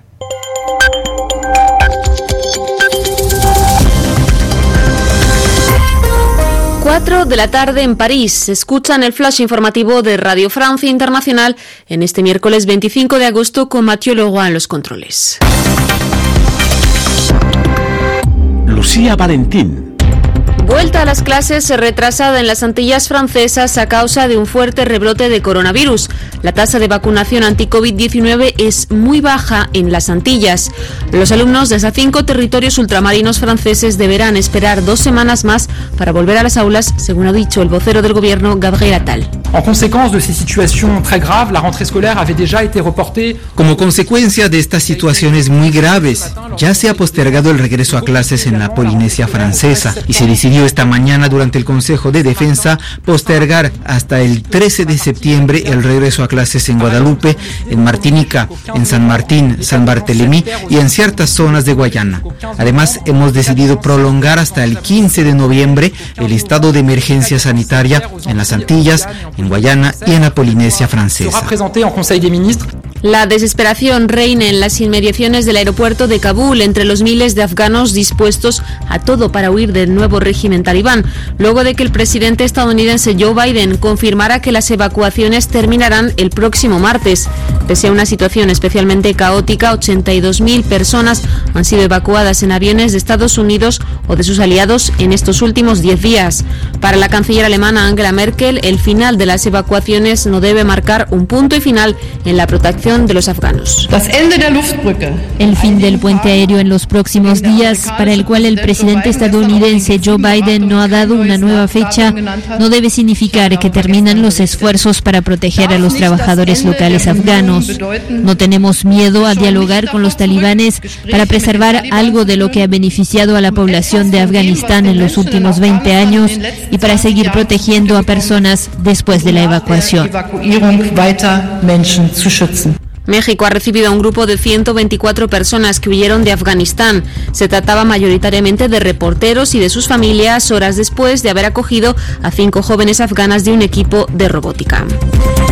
El Paris Saint-Germain saca los dientes por Mbappé. El club de fútbol parisino dijo no verbalmente a la oferta del Real Madrid de 160 millones de euros por el delantero francés, juzgando que no es suficiente y recordando que el club desea conservar a su jugador, en palabras del director deportivo Leonardo, que arremetió también contra el Madrid, juzgando que su comportamiento es irrespetuoso, incorrecto e ilegal. Hasta aquí la información en la sintonía de Radio Francia Internacional. Síganos también en rfimundo.com. Porque tu opinión es importante, síguenos en nuestras redes sociales, en Facebook como Prisma RU y en Twitter como arroba PrismaRU. Dos de la tarde con 16 minutos. Y bueno, como les había mencionado al inicio del programa, hoy vamos a platicar con José Manuel Cuellar, que ya está en la línea telefónica, porque nos va a hablar de este su libro, La exquisita dolencia, ensayos sobre Ramón López Velarde, Emilio Uranga, edición, introducción y notas son de el autor que está aquí con nosotros, el autor maestro en filosofía de la cultura por la UNAM y en filosofía contemporánea por la Universidad de Barcelona, autor de varios libros como La Revolución Inconclusa, La filosofía de Emilio Uranga, artífice oculto del PRI, entre otros. José Manuel Cuellar, ¿cómo estás? Bienvenido, muy buenas tardes. Hola Deyanira, muy buenas tardes. Pues qué gusto coincidir, aunque sea a la distancia, ¿verdad? Un enorme saludo para ti, para toda tu audiencia. Y sí, aquí tengo entre manos este libro recién salido del horno, La exquisita dolencia, porque es un triple centenario, el que los mexicanos estamos homenajeando en 2021. Son los 100 años de la muerte de López Velarde, pero también son los 100 años de la escritura de La Suave Patria, este poema que yo creo que todos por lo menos hemos memorizado algunos versos, ¿verdad?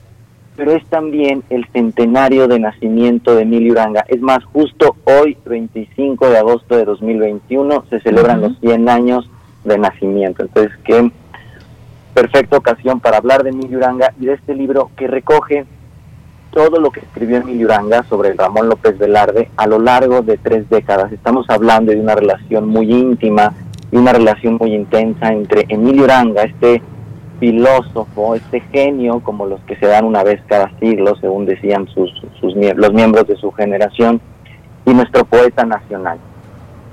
Em, y, y, claro, cuando hablamos de López Velarde, pues no sé, a muchos se nos viene a la mente pues este cantor nostálgico de la provincia, ¿verdad? O este patriota exaltado, pero cuando uno lee las páginas que le dedicó Emilio Uranga se dan cuenta que no necesariamente, o sea que López Velarde sí es el poeta nacional, pero es eh, también un humanista, un pensador universal, llega a decir Emilio Uranga, a la talla de Alfonso Rey.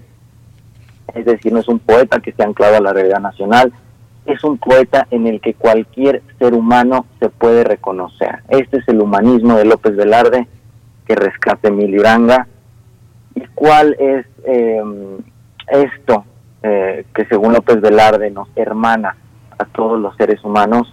No es otra cosa más que el dolor, la vulnerabilidad, nuestra condición mendicante, que por el solo hecho de existir ya somos seres carentes. Una realidad de Yanira que no me dejarás mentir, es muy cotidiana y muy vigente este humanismo que defiende López Velarde, ¿no? Hermanarnos en nuestra accidentalidad, en nuestra zozobra, en nuestra vulnerabilidad, porque al fin y al cabo todos, no importa las ideologías, somos cuerpos vulnerables a merced del azar, y es esta lectura, es este diálogo de Emilio Urangel que yo rescato con este libro. Efectivamente. Sí, sí, que, que bueno, eh, ya nos haces una introducción muy clara sobre este libro recién salido, como dices, y nos llevas, nos llevas por varios conceptos y también el propio Emilio Uranga, por supuesto, a través de estos eh, textos. Y por ejemplo, entre estas cosas que, que bien vale la pena que nos, nos platiques tú, eh, pues está el concepto de, de revolución en nuestro vocabulario, en nuestro sentir, esa revolución López, eh, perdón, sí, López Velardiana que, que, que nos da para pues tratar de entender cómo, cómo él veía esta o, sentía este concepto y cómo lo desarrolla también Emilio Uranga dentro de la poesía de López Velarde, me parece muy digno de rescatar que nos platiques un poco de este concepto de revolución. Claro, claro, de Yanira, creo que pones el dedo en la llaga. Emilio Uranga, que es este personaje eh, que está cubierto por una leyenda negra, ¿no? Lo recordamos por su libro de 1952, Análisis del Ser del Mexicano, pero también lo recordamos por su papel como periodista y como consejero presidencial. O sea, él fue consejero de López Mateos, de Díaz Ordaz, de Luis Echeverría y hasta de López Portillo. Entonces fue un personaje muy cercano a las altas esferas del poder. Era un consejero, decía más, no un aconsejado del presidente, ¿no? Eh, y él, eh, una de las tareas que se propuso Vitales es ser de algún modo la conciencia vigilante de la República y responder esta pregunta a este enigma que atraviesa todo el siglo XX mexicano. ¿Qué es la Revolución Mexicana? Y allí encuentra una fuente de inspiración en López Velarde, porque se da cuenta que para López Velarde la revolución no es un cambio de gabinete, no se trata de cambiar a los hombres en el poder, es algo más íntimo, es algo que tiene que ver con un cambio de mentalidad, con un cambio de fe, con un cambio de sentimientos morales, una revolución de las conciencias, para decirlo en una frase, y es el nacimiento de un nuevo ser humano mexicano. Esta es la revolución íntima de López Velarde y esta es la revolución que recupera Emilio Uranga. Por eso Emilio Uranga no era un nacionalista. Cuando nos damos cuenta, su concepción de revolución, es muchísimo más rica y yo me atrevería a decir incluso más poética, ¿no? De la mano de, de, nuestro fundador poético de la patria, así lo llega a decir Emilio Uranga, uno de los grandes lectores de, de Emilio Uranga, de, de López Velarde.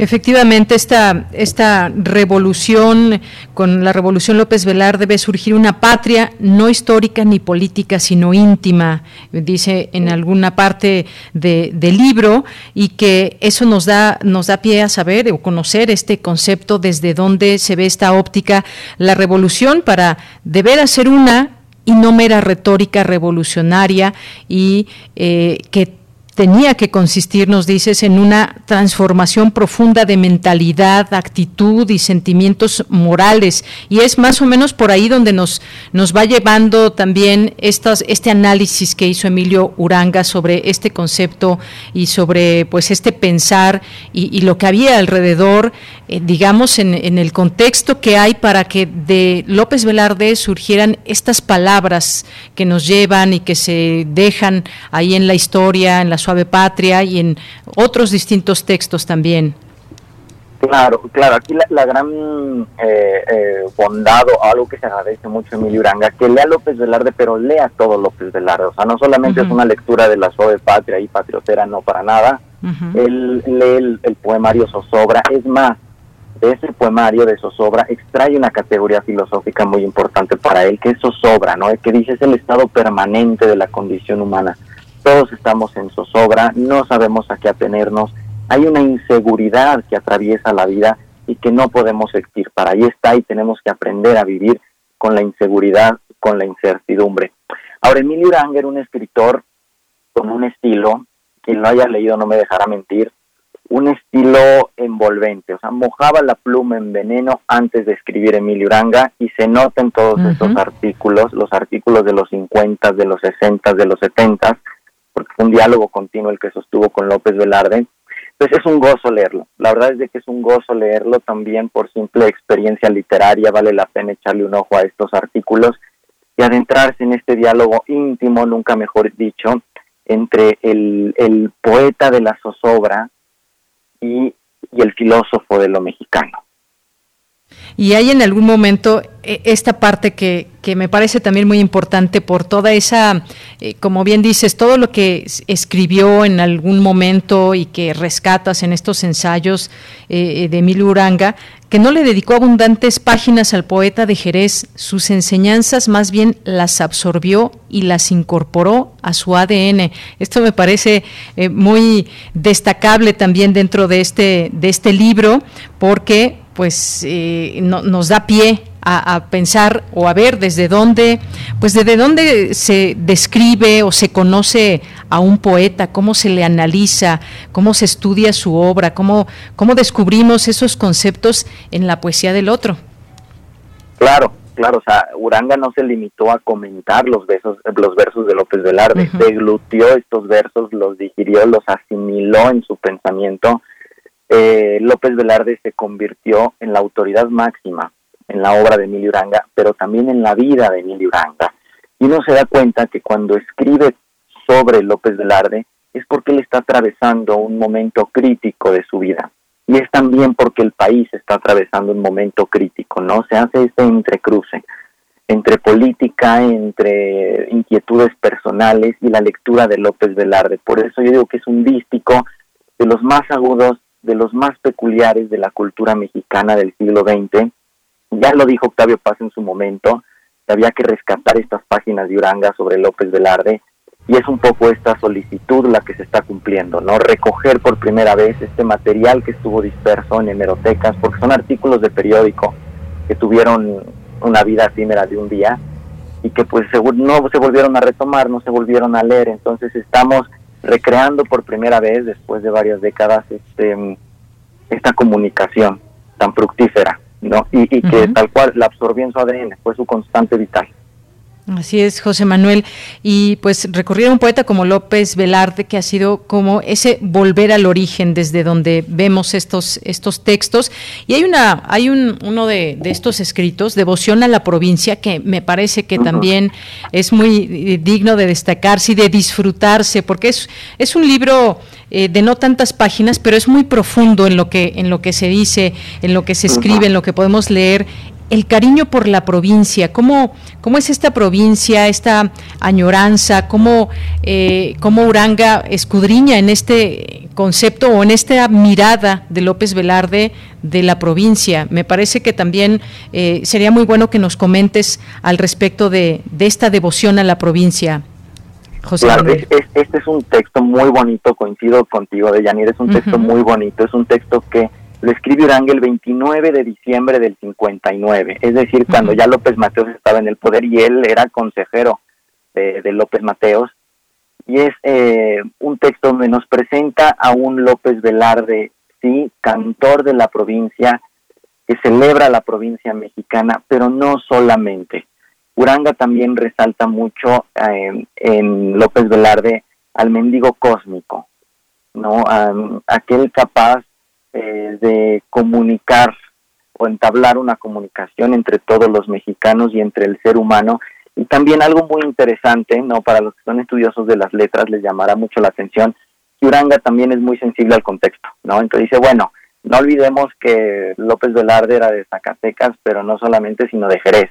Y ahí estaba el reparto agrario, ¿no? Entonces esta mezcla de circunstancias psicológicas, políticas, incluso geográficas, ¿no? Para leer, para aproximarse a López Velarde es, es muy de Emilio Uranga y que, tiene un afilado colmillo y aquí se ve y en ese artículo también se ve.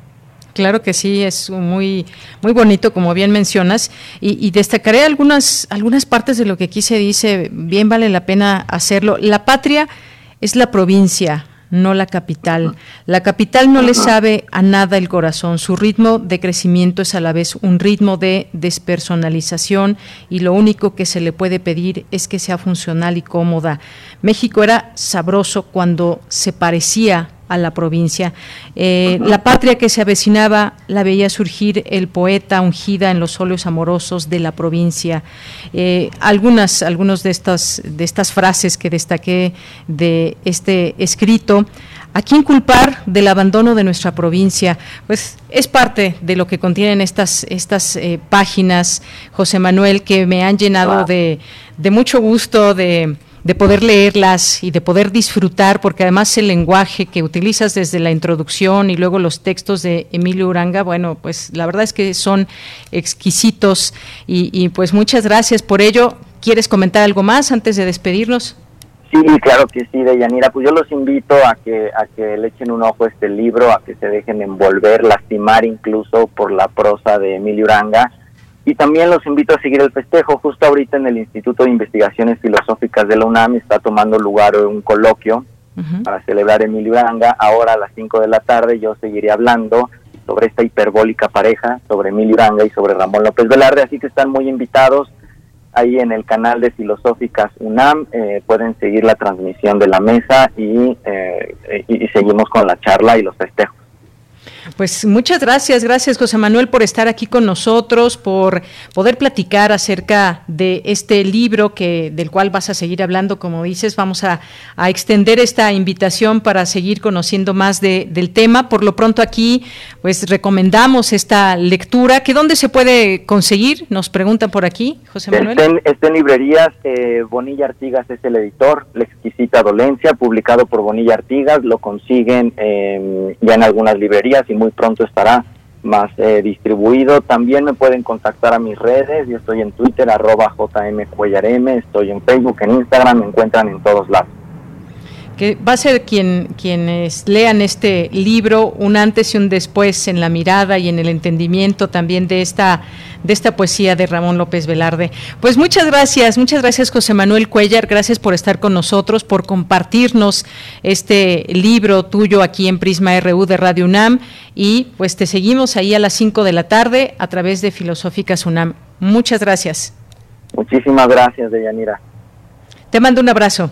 Un abrazo, bye. Hasta luego. José Manuel Cuellar, maestro en Filosofía de la Cultura por la UNAM y en Filosofía Contemporánea por la Universidad de Barcelona, autor de varios libros como La Revolución Inconclusa, La Filosofía de Emilio Uranga, Artífice Oculto del PRI, entre otros, que ya hemos tenido oportunidad de platicar con él en otro momento. Y ojalá que la siguiente vez que lo hagamos y con muchos de nuestros invitados sea ya desde nuestra cabina. Cuando no sabemos, pero llegará el momento. Bien, pues nos vamos ahora a la sección de sustenta. Organiza la Coordinación para la Sustentabilidad de la UNAM el primer premio universitario de poesía y ensayo sobre una sociedad sustentable. Adelante.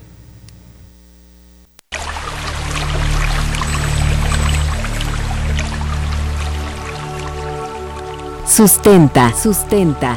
Innovación universitaria en pro del medio ambiente.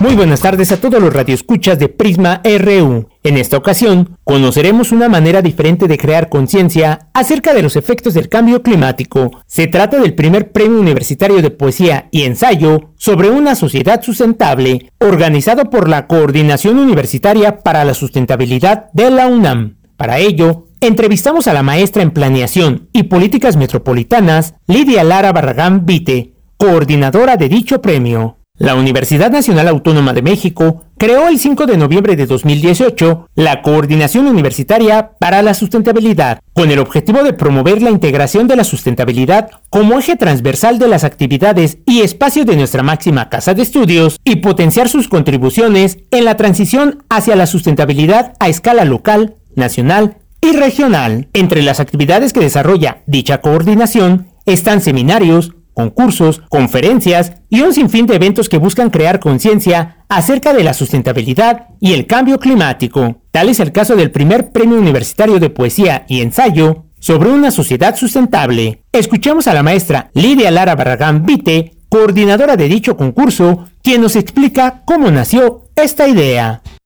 La idea de realizar el Premio Universitario de Literatura, bueno, en modalidad poesía y ensayo, es porque buscamos involucrar no solamente a los estudiantes de ciencias exactas en la sustentabilidad. Buscamos mostrar que el aporte también puede ser desde la reflexión, desde cualquier disciplina, y las artes nos parece que es uno de los espacios más importantes para transitar a una sociedad sustentable. Ofrece la reflexión, ¿no? Eso, eso es lo que queremos destacar. Es la primera vez que realizamos esta convocatoria y esperamos que haya mucha participación. El objetivo del Premio Universitario de Poesía y Ensayo sobre una sociedad sustentable es impulsar a estudiantes de educación media superior y superior a desarrollar textos originales, ya sea del género de la poesía o del ensayo, para abordar los retos que la humanidad está enfrentando en su tránsito a la sociedad sustentables, así como para motivar a la población a reflexionar e impulsar los cambios que se requieren. Escuchemos a la maestra Lidia Lara, quien nos explica cómo se logró conjuntar la literatura con la sustentabilidad. La idea es que hagamos la, el premio abordando géneros literarios que ofrecen la oportunidad de la reflexión como es la poesía. La poesía es una composición, una expresión artística que habla, que permite abordar un tema a través de la palabra. El ensayo es un escrito donde los autores desarrollen sus ideas, igual sobre temas específicos, pero a través de un estilo personal. Entonces, ambos géneros nos permiten que a través de la expresión escrita eh, nos llegue a la reflexión. Sirve para poder dar a conocer hechos, acontecimientos de interés social. Ese es el objetivo de la literatura. Y nosotros creemos que la sustentabilidad es un tema que se tiene que poner en la mesa sí o sí. Tenemos que reflexionar, tenemos que accionar sobre él. Y a través de esta reflexión escrita a la que estamos invitando a los estudiantes a que participen, creemos que se puede dar, ¿no? Tanto la reflexión como la acción. ¿Quiénes pueden participar? Estudiantes que se hayan inscrito en el ciclo 2020 o 2021 del bachillerato y la licenciatura o el posgrado de la UNAM. Cada categoría tendrá un primer y segundo lugar. La maestra Lidia Lara nos explica. Los premios que vamos a tener es 7 mil pesos para los primeros lugares y 5 mil pesos para los segundos lugares. Los textos ganadores se van a publicar en el blog de jóvenes de la revista de la Universidad de México. También vamos a tener un paquete de publicaciones destacadas y recientes de libros UNAM para cada ganadora o ganador. Y la propuesta, las propuestas ganadoras en modalidad de ensayo se someterán a consideración del comité editorial de la revista de la Universidad de México para una posible publicación en algunas ediciones impresas. Por eso destacamos también el apoyo que hemos recibido tanto de la revista de la universidad como de Libros UNAM. La participación es individual y solamente se aceptará un texto por estudiante, los cuales deberán ser originales e inéditos, es decir, no haber sido publicados previamente ni en medios impresos ni en electrónicos. Los textos que nos van a enviar deberán ser enviados por correo electrónico al correo participación.codes.unam.mx. Dicho correo les pedimos que nos manden dos archivos en formato Word. El primero que incluya el título de la propuesta, el seudónimo de la autora o el autor y la propuesta. Y el segundo tendrá el seudónimo de la autora o el autor, el título de la obra y los datos de la persona participante, es decir, el nombre, la escuela de procedencia, el número de cuenta, el semestre o año escolar en que se encuentra inscrita o estuvo inscrita. Tenemos una serie de temas que ustedes pueden abordar, los pueden consultar en la página de la convocatoria pero estos temas no son excluyentes, es decir, pueden abordar uno, varios o los que quieran, no tendrá que ser todos.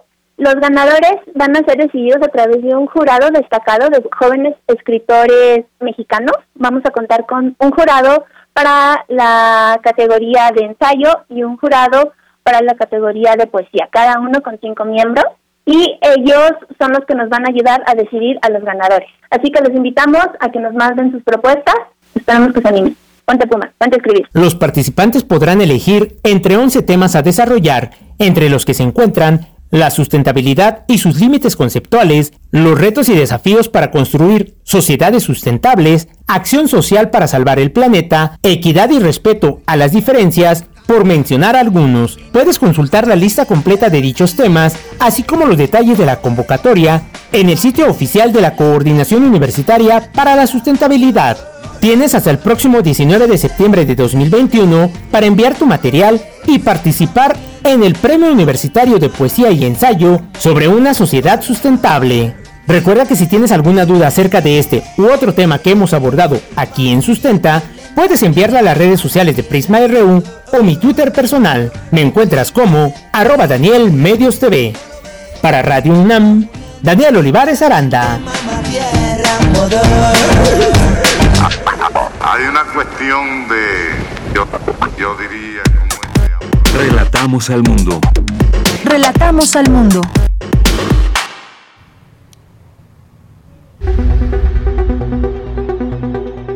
Dulce conciencia. Ciencia. En Prisma. Bien, pues ya entramos ahora a estos minutos de ciencia con Dulce García. ¿Cómo estás, Dulce? Muy buenas tardes. Deyanira, muy bien, muchas gracias, muy buenas tardes, te saludo con mucho gusto. Y hoy vamos a platicar de Yanira en el marco de los 500 años de la caída de Tenochtitlan sobre las observaciones, observaciones astronómicas de época prehispánica, cómo las hicieron y cómo las interpretaron, Deyanira. ¿Qué te parece el tema? No, pues imagínate todo lo que hay por conocer de todo este tema, pues ya ya nos contarás en este en esta sección Dulce. Bueno, nos va a contar de Yanira mejor Sergio de Regules, que tiene el coordinador científico de la revista Como ves, y pues nos va a platicar un poquito más sobre este tema, le sabe un poquito más. Pero antes de pasar a esta entrevista, ¿qué te parece si escuchamos un poquito de información? Adelante.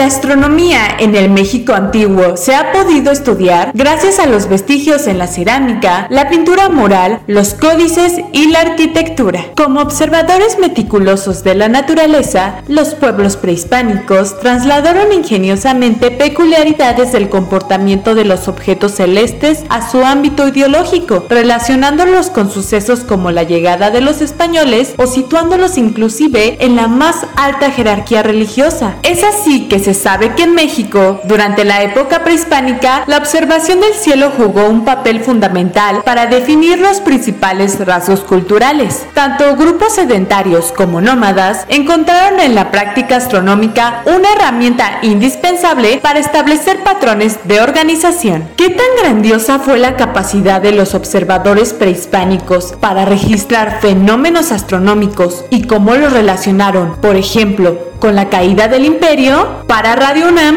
y Gama. Y bueno, pues sobre la capacidad de los observadores prehispánicos para registrar fenómenos astronómicos y cómo los relacionaron con la caída del imperio, vamos a platicar con Sergio de Regules, quien es coordinador científico de la revista Como ves y quien ya se encuentra en la línea. Sergio, muy buenas tardes, ¿cómo te encuentras? Buenas tardes, Dulce, muy bien, muchas gracias.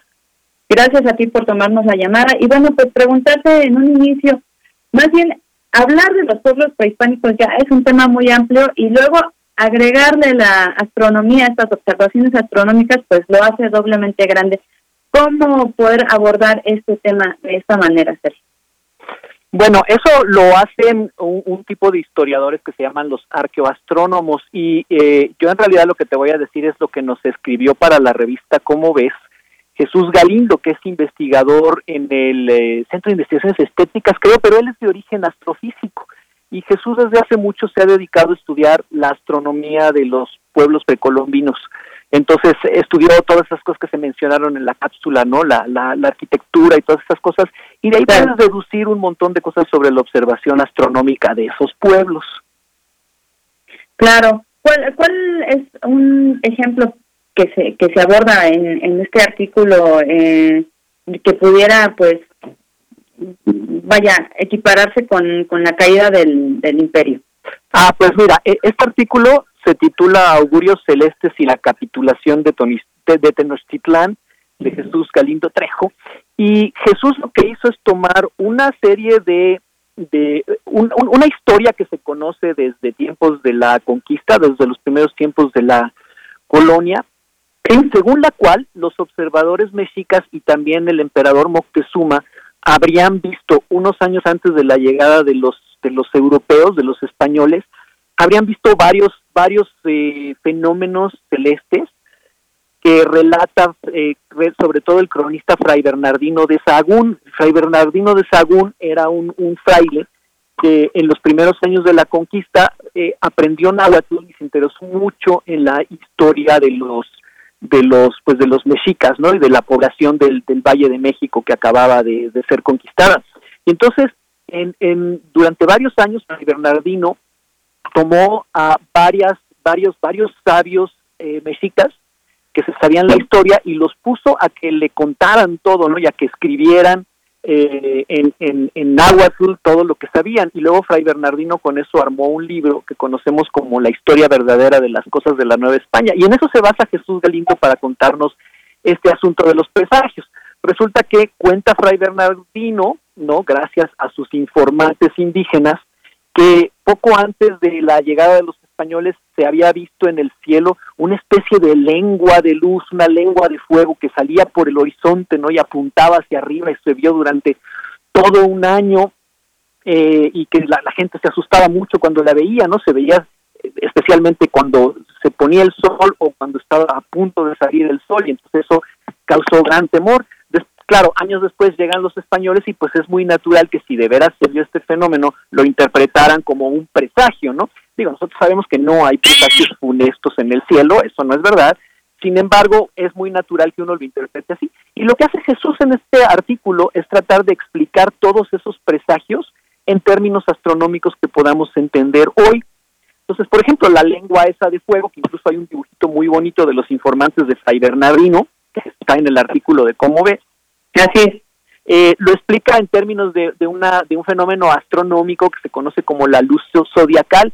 Y, y entonces Jesús nos cuenta que esta luz es en efecto una luz que se ve en ciertas condiciones, poco después de ponerse el sol o poco antes de salir el sol en el horizonte y es simplemente luz del sol reflejada por un montón de granitos de polvo que están distribuidos sobre la órbita de la de la Tierra, más bien en el plano del sistema solar, o sea, en el en el en la región por donde se va moviendo el sol, que además es exactamente la región de las constelaciones conocidas como signos del zodiaco, que no son otra cosa que el camino del sol a lo largo del año en el cielo. Entonces, debido a que hay este polvo en, la, en, el plano del sistema solar que, traen cometas y que ha sido expelido por el planeta Marte y cosas así, pues es como una especie de, neblina, ¿no? Que refleja la luz del sol y en ciertas condiciones se alcanza a ver de noche el reflejo. Y esa es la luz zodiacal y Jesús dice, bueno, eso puede ser lo que vieron los mexicas y que interpretaron como presagio. Por supuesto, hay otras cosas, no falta un buen cometa, ¿no? que cuenta Fray Bernardino que vio el emperador Moctezuma unos años antes, y entonces el trabajo de Jesús Galindo es ir a ver si no hay, eh, si, hay registros de cometas observados por otras culturas en la misma época y encuentra que sí, en efecto, hay un info, hay informes de, de, un cometa en 1516 que se observó en España, donde también lo interpretaron como un presagio funesto, ¿no?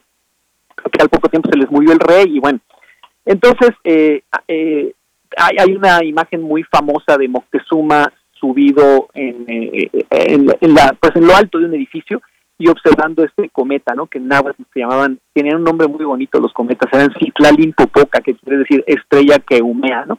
Entonces está Moctezuma observando este Citlalin Popoca y según Fray Bernardino se abate mucho, dice, ay, ¿por qué me tocó a mí? Que algo va a pasar terrible, ¿por qué me tenía que tocar en mi época? ¿no?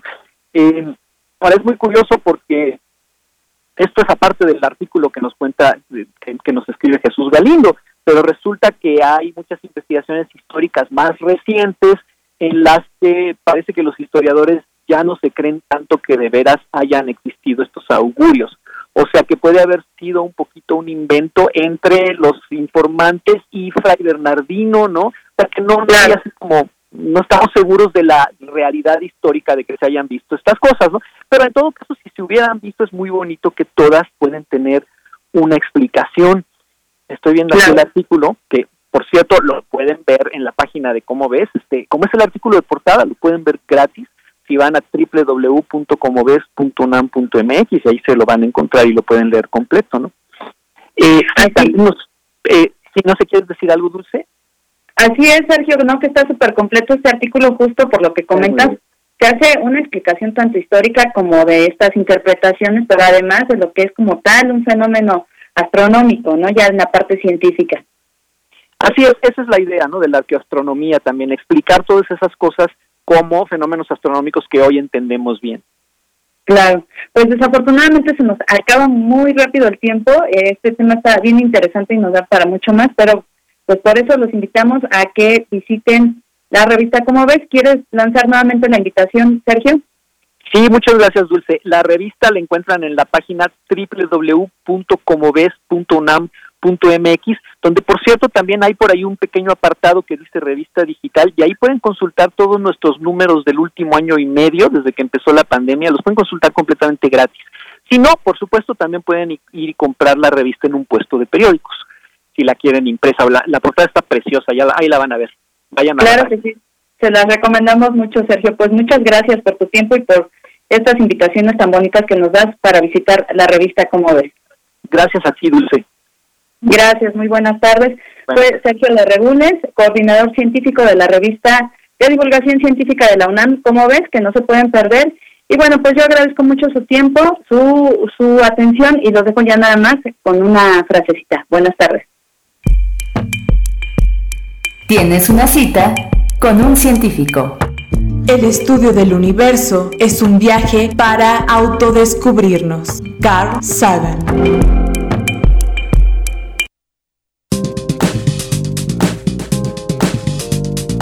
Cultura RU. Bien, pues nos vamos ahora con la información de cultura con Tamara Quiroz. Adelante, Tamara. ¿Qué tal, Deyanira? Un gusto saludarte y también saludar a todas y todos los que nos escuchan a través de las frecuencias de Radio UNAM. Para finalizar la transmisión de hoy, hablaremos de una propuesta literaria. Se trata de Padres sin Hijos de Iram Rubalcaba, uno de los escritores más importantes de su generación gracias a los diversos premios nacionales que ha obtenido durante los últimos años. Rubalcaba es oriundo de Ciudad Guzmán, se ha destacado también como académico con estudios sobre Asia y África por el Colmex. Entre los premios que ha obtenido están el Premio Nacional de Narrativa Mariano Azuela, el Premio Nacional de Cuento Joven Comala 2018 y el Premio Nacional de Cuento José Alvarado. También ha sido becario del FONCA y recientemente está presentando Padres sin Hijos, publicado por la Universidad Autónoma de Nuevo León. Para saber más detalles, nos enlazamos con el autor Irán Rubalcaba. Irán Rubalcaba, bienvenido a este espacio radiofórico. Qué gusto saludarte, sobre todo porque conozco tus letras y ahora escucharte es doblemente interesante. Le pondré voz al texto. Nos interesa saber más acerca de este trabajo que podemos conocer a través de los cuentos que conforman Padres sin Hijos. Cuéntanos más de esta publicación. Ah, bueno, pues primero que nada te agradezco mucho por tu lectura. La verdad que siempre es emocionante, pues, saber que alguien te leyó y que alguien le interesaron tus palabras. Sí, mira, eh, pues Padres sin Hijos es un conjunto de cuentos, como bien sabes. Son ocho cuentos que giran alrededor de este tema que es la, la paternidad fallida, ¿no? De hecho, yo medio en broma siempre les digo los padres canijos, porque todos los padres que aparecen en estas historias, de alguna u otra manera, han experimentado una problemática con esta pues con este monstruo de la paternidad no que yo yo así lo, lo denomino en este libro porque en verdad que a pesar de que es un acto tan natural tener hijos al mismo tiempo requiere de una serie de elementos artificiales emocionales para los cuales de verdad que no estamos preparados pues. Sin duda. Cómo surge la idea de hablar de situaciones tan cotidianas dándoles una vuelta de tuerca para imaginarlas desde esta mirada paternal? Mira, yo tengo muchos años obsesionado con el tema de la paternidad. Esto eh, lo, lo, saben pues quienes han platicado conmigo durante bastante tiempo. Yo tuve una buena relación con mi padre, puedo decir, bueno, buena dentro de lo que cabe, pues estamos, estamos bien, nos hablamos y nos queremos. Hay muchas familias que no pueden decir lo mismo, por desgracia. Pero siempre estos eventos agridulces que hemos tenido pues a lo largo de nuestra vida han sido motivo para que yo me empiece a indagar o a cuestionar en torno a, a nuestra relación, ¿no? ¿Qué es lo que sostiene una relación entre un hijo y un padre? Esa es una pregunta muy difícil de responder porque uno no ama por obligación, pues uno no, a pesar de que eso nos quieren enseñar, ¿no? Tú estás obligado a amarme porque soy tu padre, en realidad eh, la relación se, se concreta con otras cosas, ¿no? Eh, de repente los proyectos, la educación, eh, la presencia, la intimidad, todo ese tipo de aspectos humanos que funcionan en cualquier relación. Entonces, dado que las relaciones humanas siempre me han parecido relaciones de poder, y la familia ciertamente es una institución en donde estas relaciones de poder se hacen patentes, a mí me interesaba investigar cómo se conjuga este, digamos, ser casi casi mítico que es el patriarca, el padre, con una sociedad como la mexicana donde hay un 40% de hogares con padre ausente, ¿no? Entonces, eh, eh, estos dos aspectos pues se conjugan en México y tenemos una especie de monstruo mítico que es el, papá, yo quiero representarlo y, digo monstruo no no en el sentido negativo, ¿no? O sea, un monstruo como en tanto criatura, ¿no? Criatura que, que se crea en la imaginación y que pues no siempre coincide con la realidad de los hogares. Eh, al mismo tiempo, yo creo que hay dos hay dos posturas igualmente equivocadas de ver la, figura paterna. Uno es como el padre perfecto, ¿no? Que yo todo le perdono porque pues me crió, me dio de comer, me dio dinero, etcétera. Entonces era el padre perfecto que eh, nos representan los, los comerciales y todas estas compañías que quieren vendernos esta figura. Y la otra figura que es el padre, pues el padre malo, ¿no? Que nos abandonó, que nos pegaba, que etcétera, etcétera. Yo creo que ambas figuras existen, pero la gran mayoría, los que nos ubicamos dentro de la norma en la campana de Gauss, pues estamos oscilando entre estos polos, ¿no? Entonces, esta búsqueda de qué significa ser padre y qué significa no ser padre, pues es la obsesión que me llevó a escribir estos cuentos. Irán, en estos cuentos hay diferentes temas. Hay soledades, violencia, pero también amor. Hay un sentido de pérdida, también de esperanza y de pertenencia. Hay diversas aristas y también nos hablas de la paternidad como una función humana, pero también social, que puede o no ejercerse de diferentes formas. Hay un punto en la mesa que me gustaría que nos dieras tu opinión, sí hablando de paternidad, pero también de las masculinidades, cómo abordarlas en este 2021 para repensarnos como seres individuales, como padres, como hijos. Mira, eh, eh, el tema de las nuevas masculinidades me parece demasiado complejo como para ir a decir alguna barbaridad, ¿no? Eh, lo único que te puedo mencionar al respecto es que yo creo que conforme la lucha por la equidad y por la igualdad y pues básicamente por establecer una norma en donde todos seamos verdaderamente iguales en la sociedad, a traer conciencia sobre cuál es la responsabilidad del hombre en la crianza, ¿no? Yo pienso, por ejemplo, en mi papá, papá que, que pues fue, yo, soy de Jalisco, ¿no? Soy del sur de Jalisco, entonces vengo de un rancho en donde la palabra del padre es ley y mi papá pues tenía como esta forma de educarnos que era como pues los, hombres no lloran, los hombres no juegan con muñecas, etcétera. No lo digo negativamente, ¿no? Pues es, es un hombre de su generación, pero también mi papá pues era un hombre que todo el tiempo nos estaba abrazando y besando, ¿sabes? Entonces eh, eso a mí me dio a entender el conflicto, ¿no? El conflicto de, de, lo que es la masculinidad, porque muchos padres no demostraban afecto a sus hijos porque no estaba bien visto socialmente, ¿no? Era una muestra de debilidad. Entonces mi papá fue, fue educado así, ¿no? O sea, con muy poco cariño o nulo cariño por parte de mi abuelo y, y pues a pesar de esto él aprendió que el, afecto, que los abrazos, que los besos, decirle a tu hijo que lo quieres es fundamental.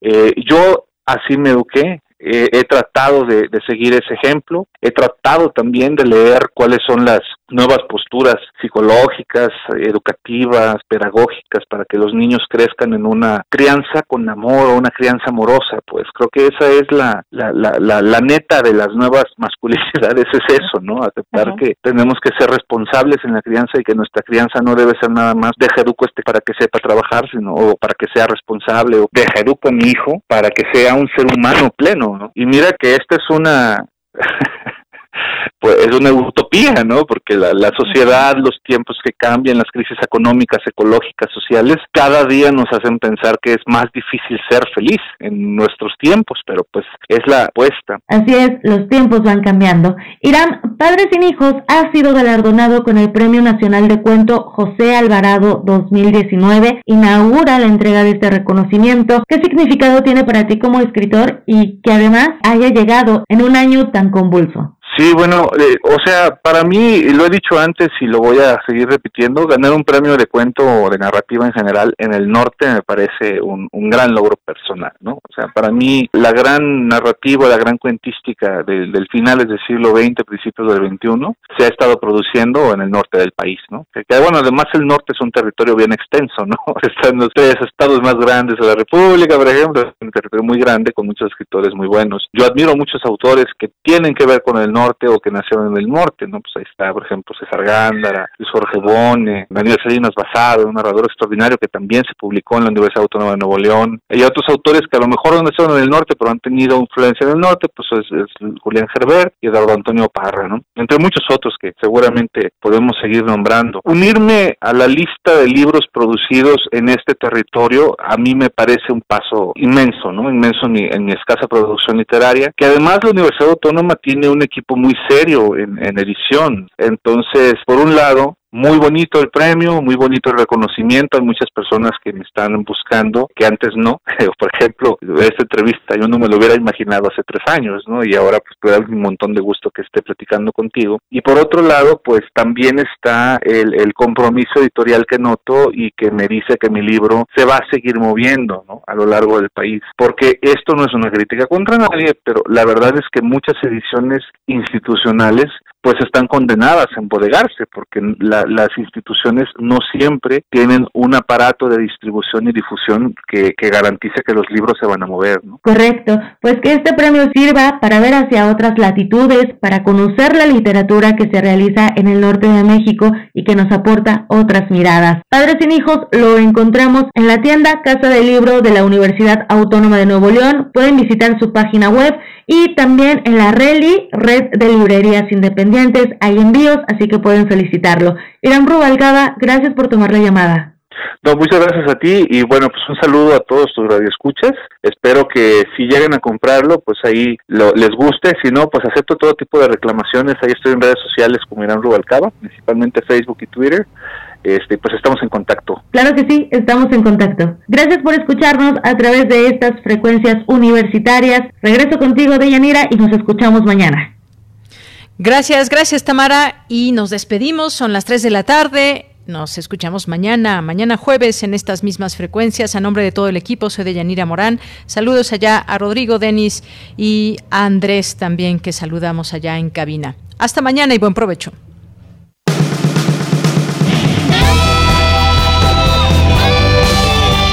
Prisma RU. Relatamos al mundo.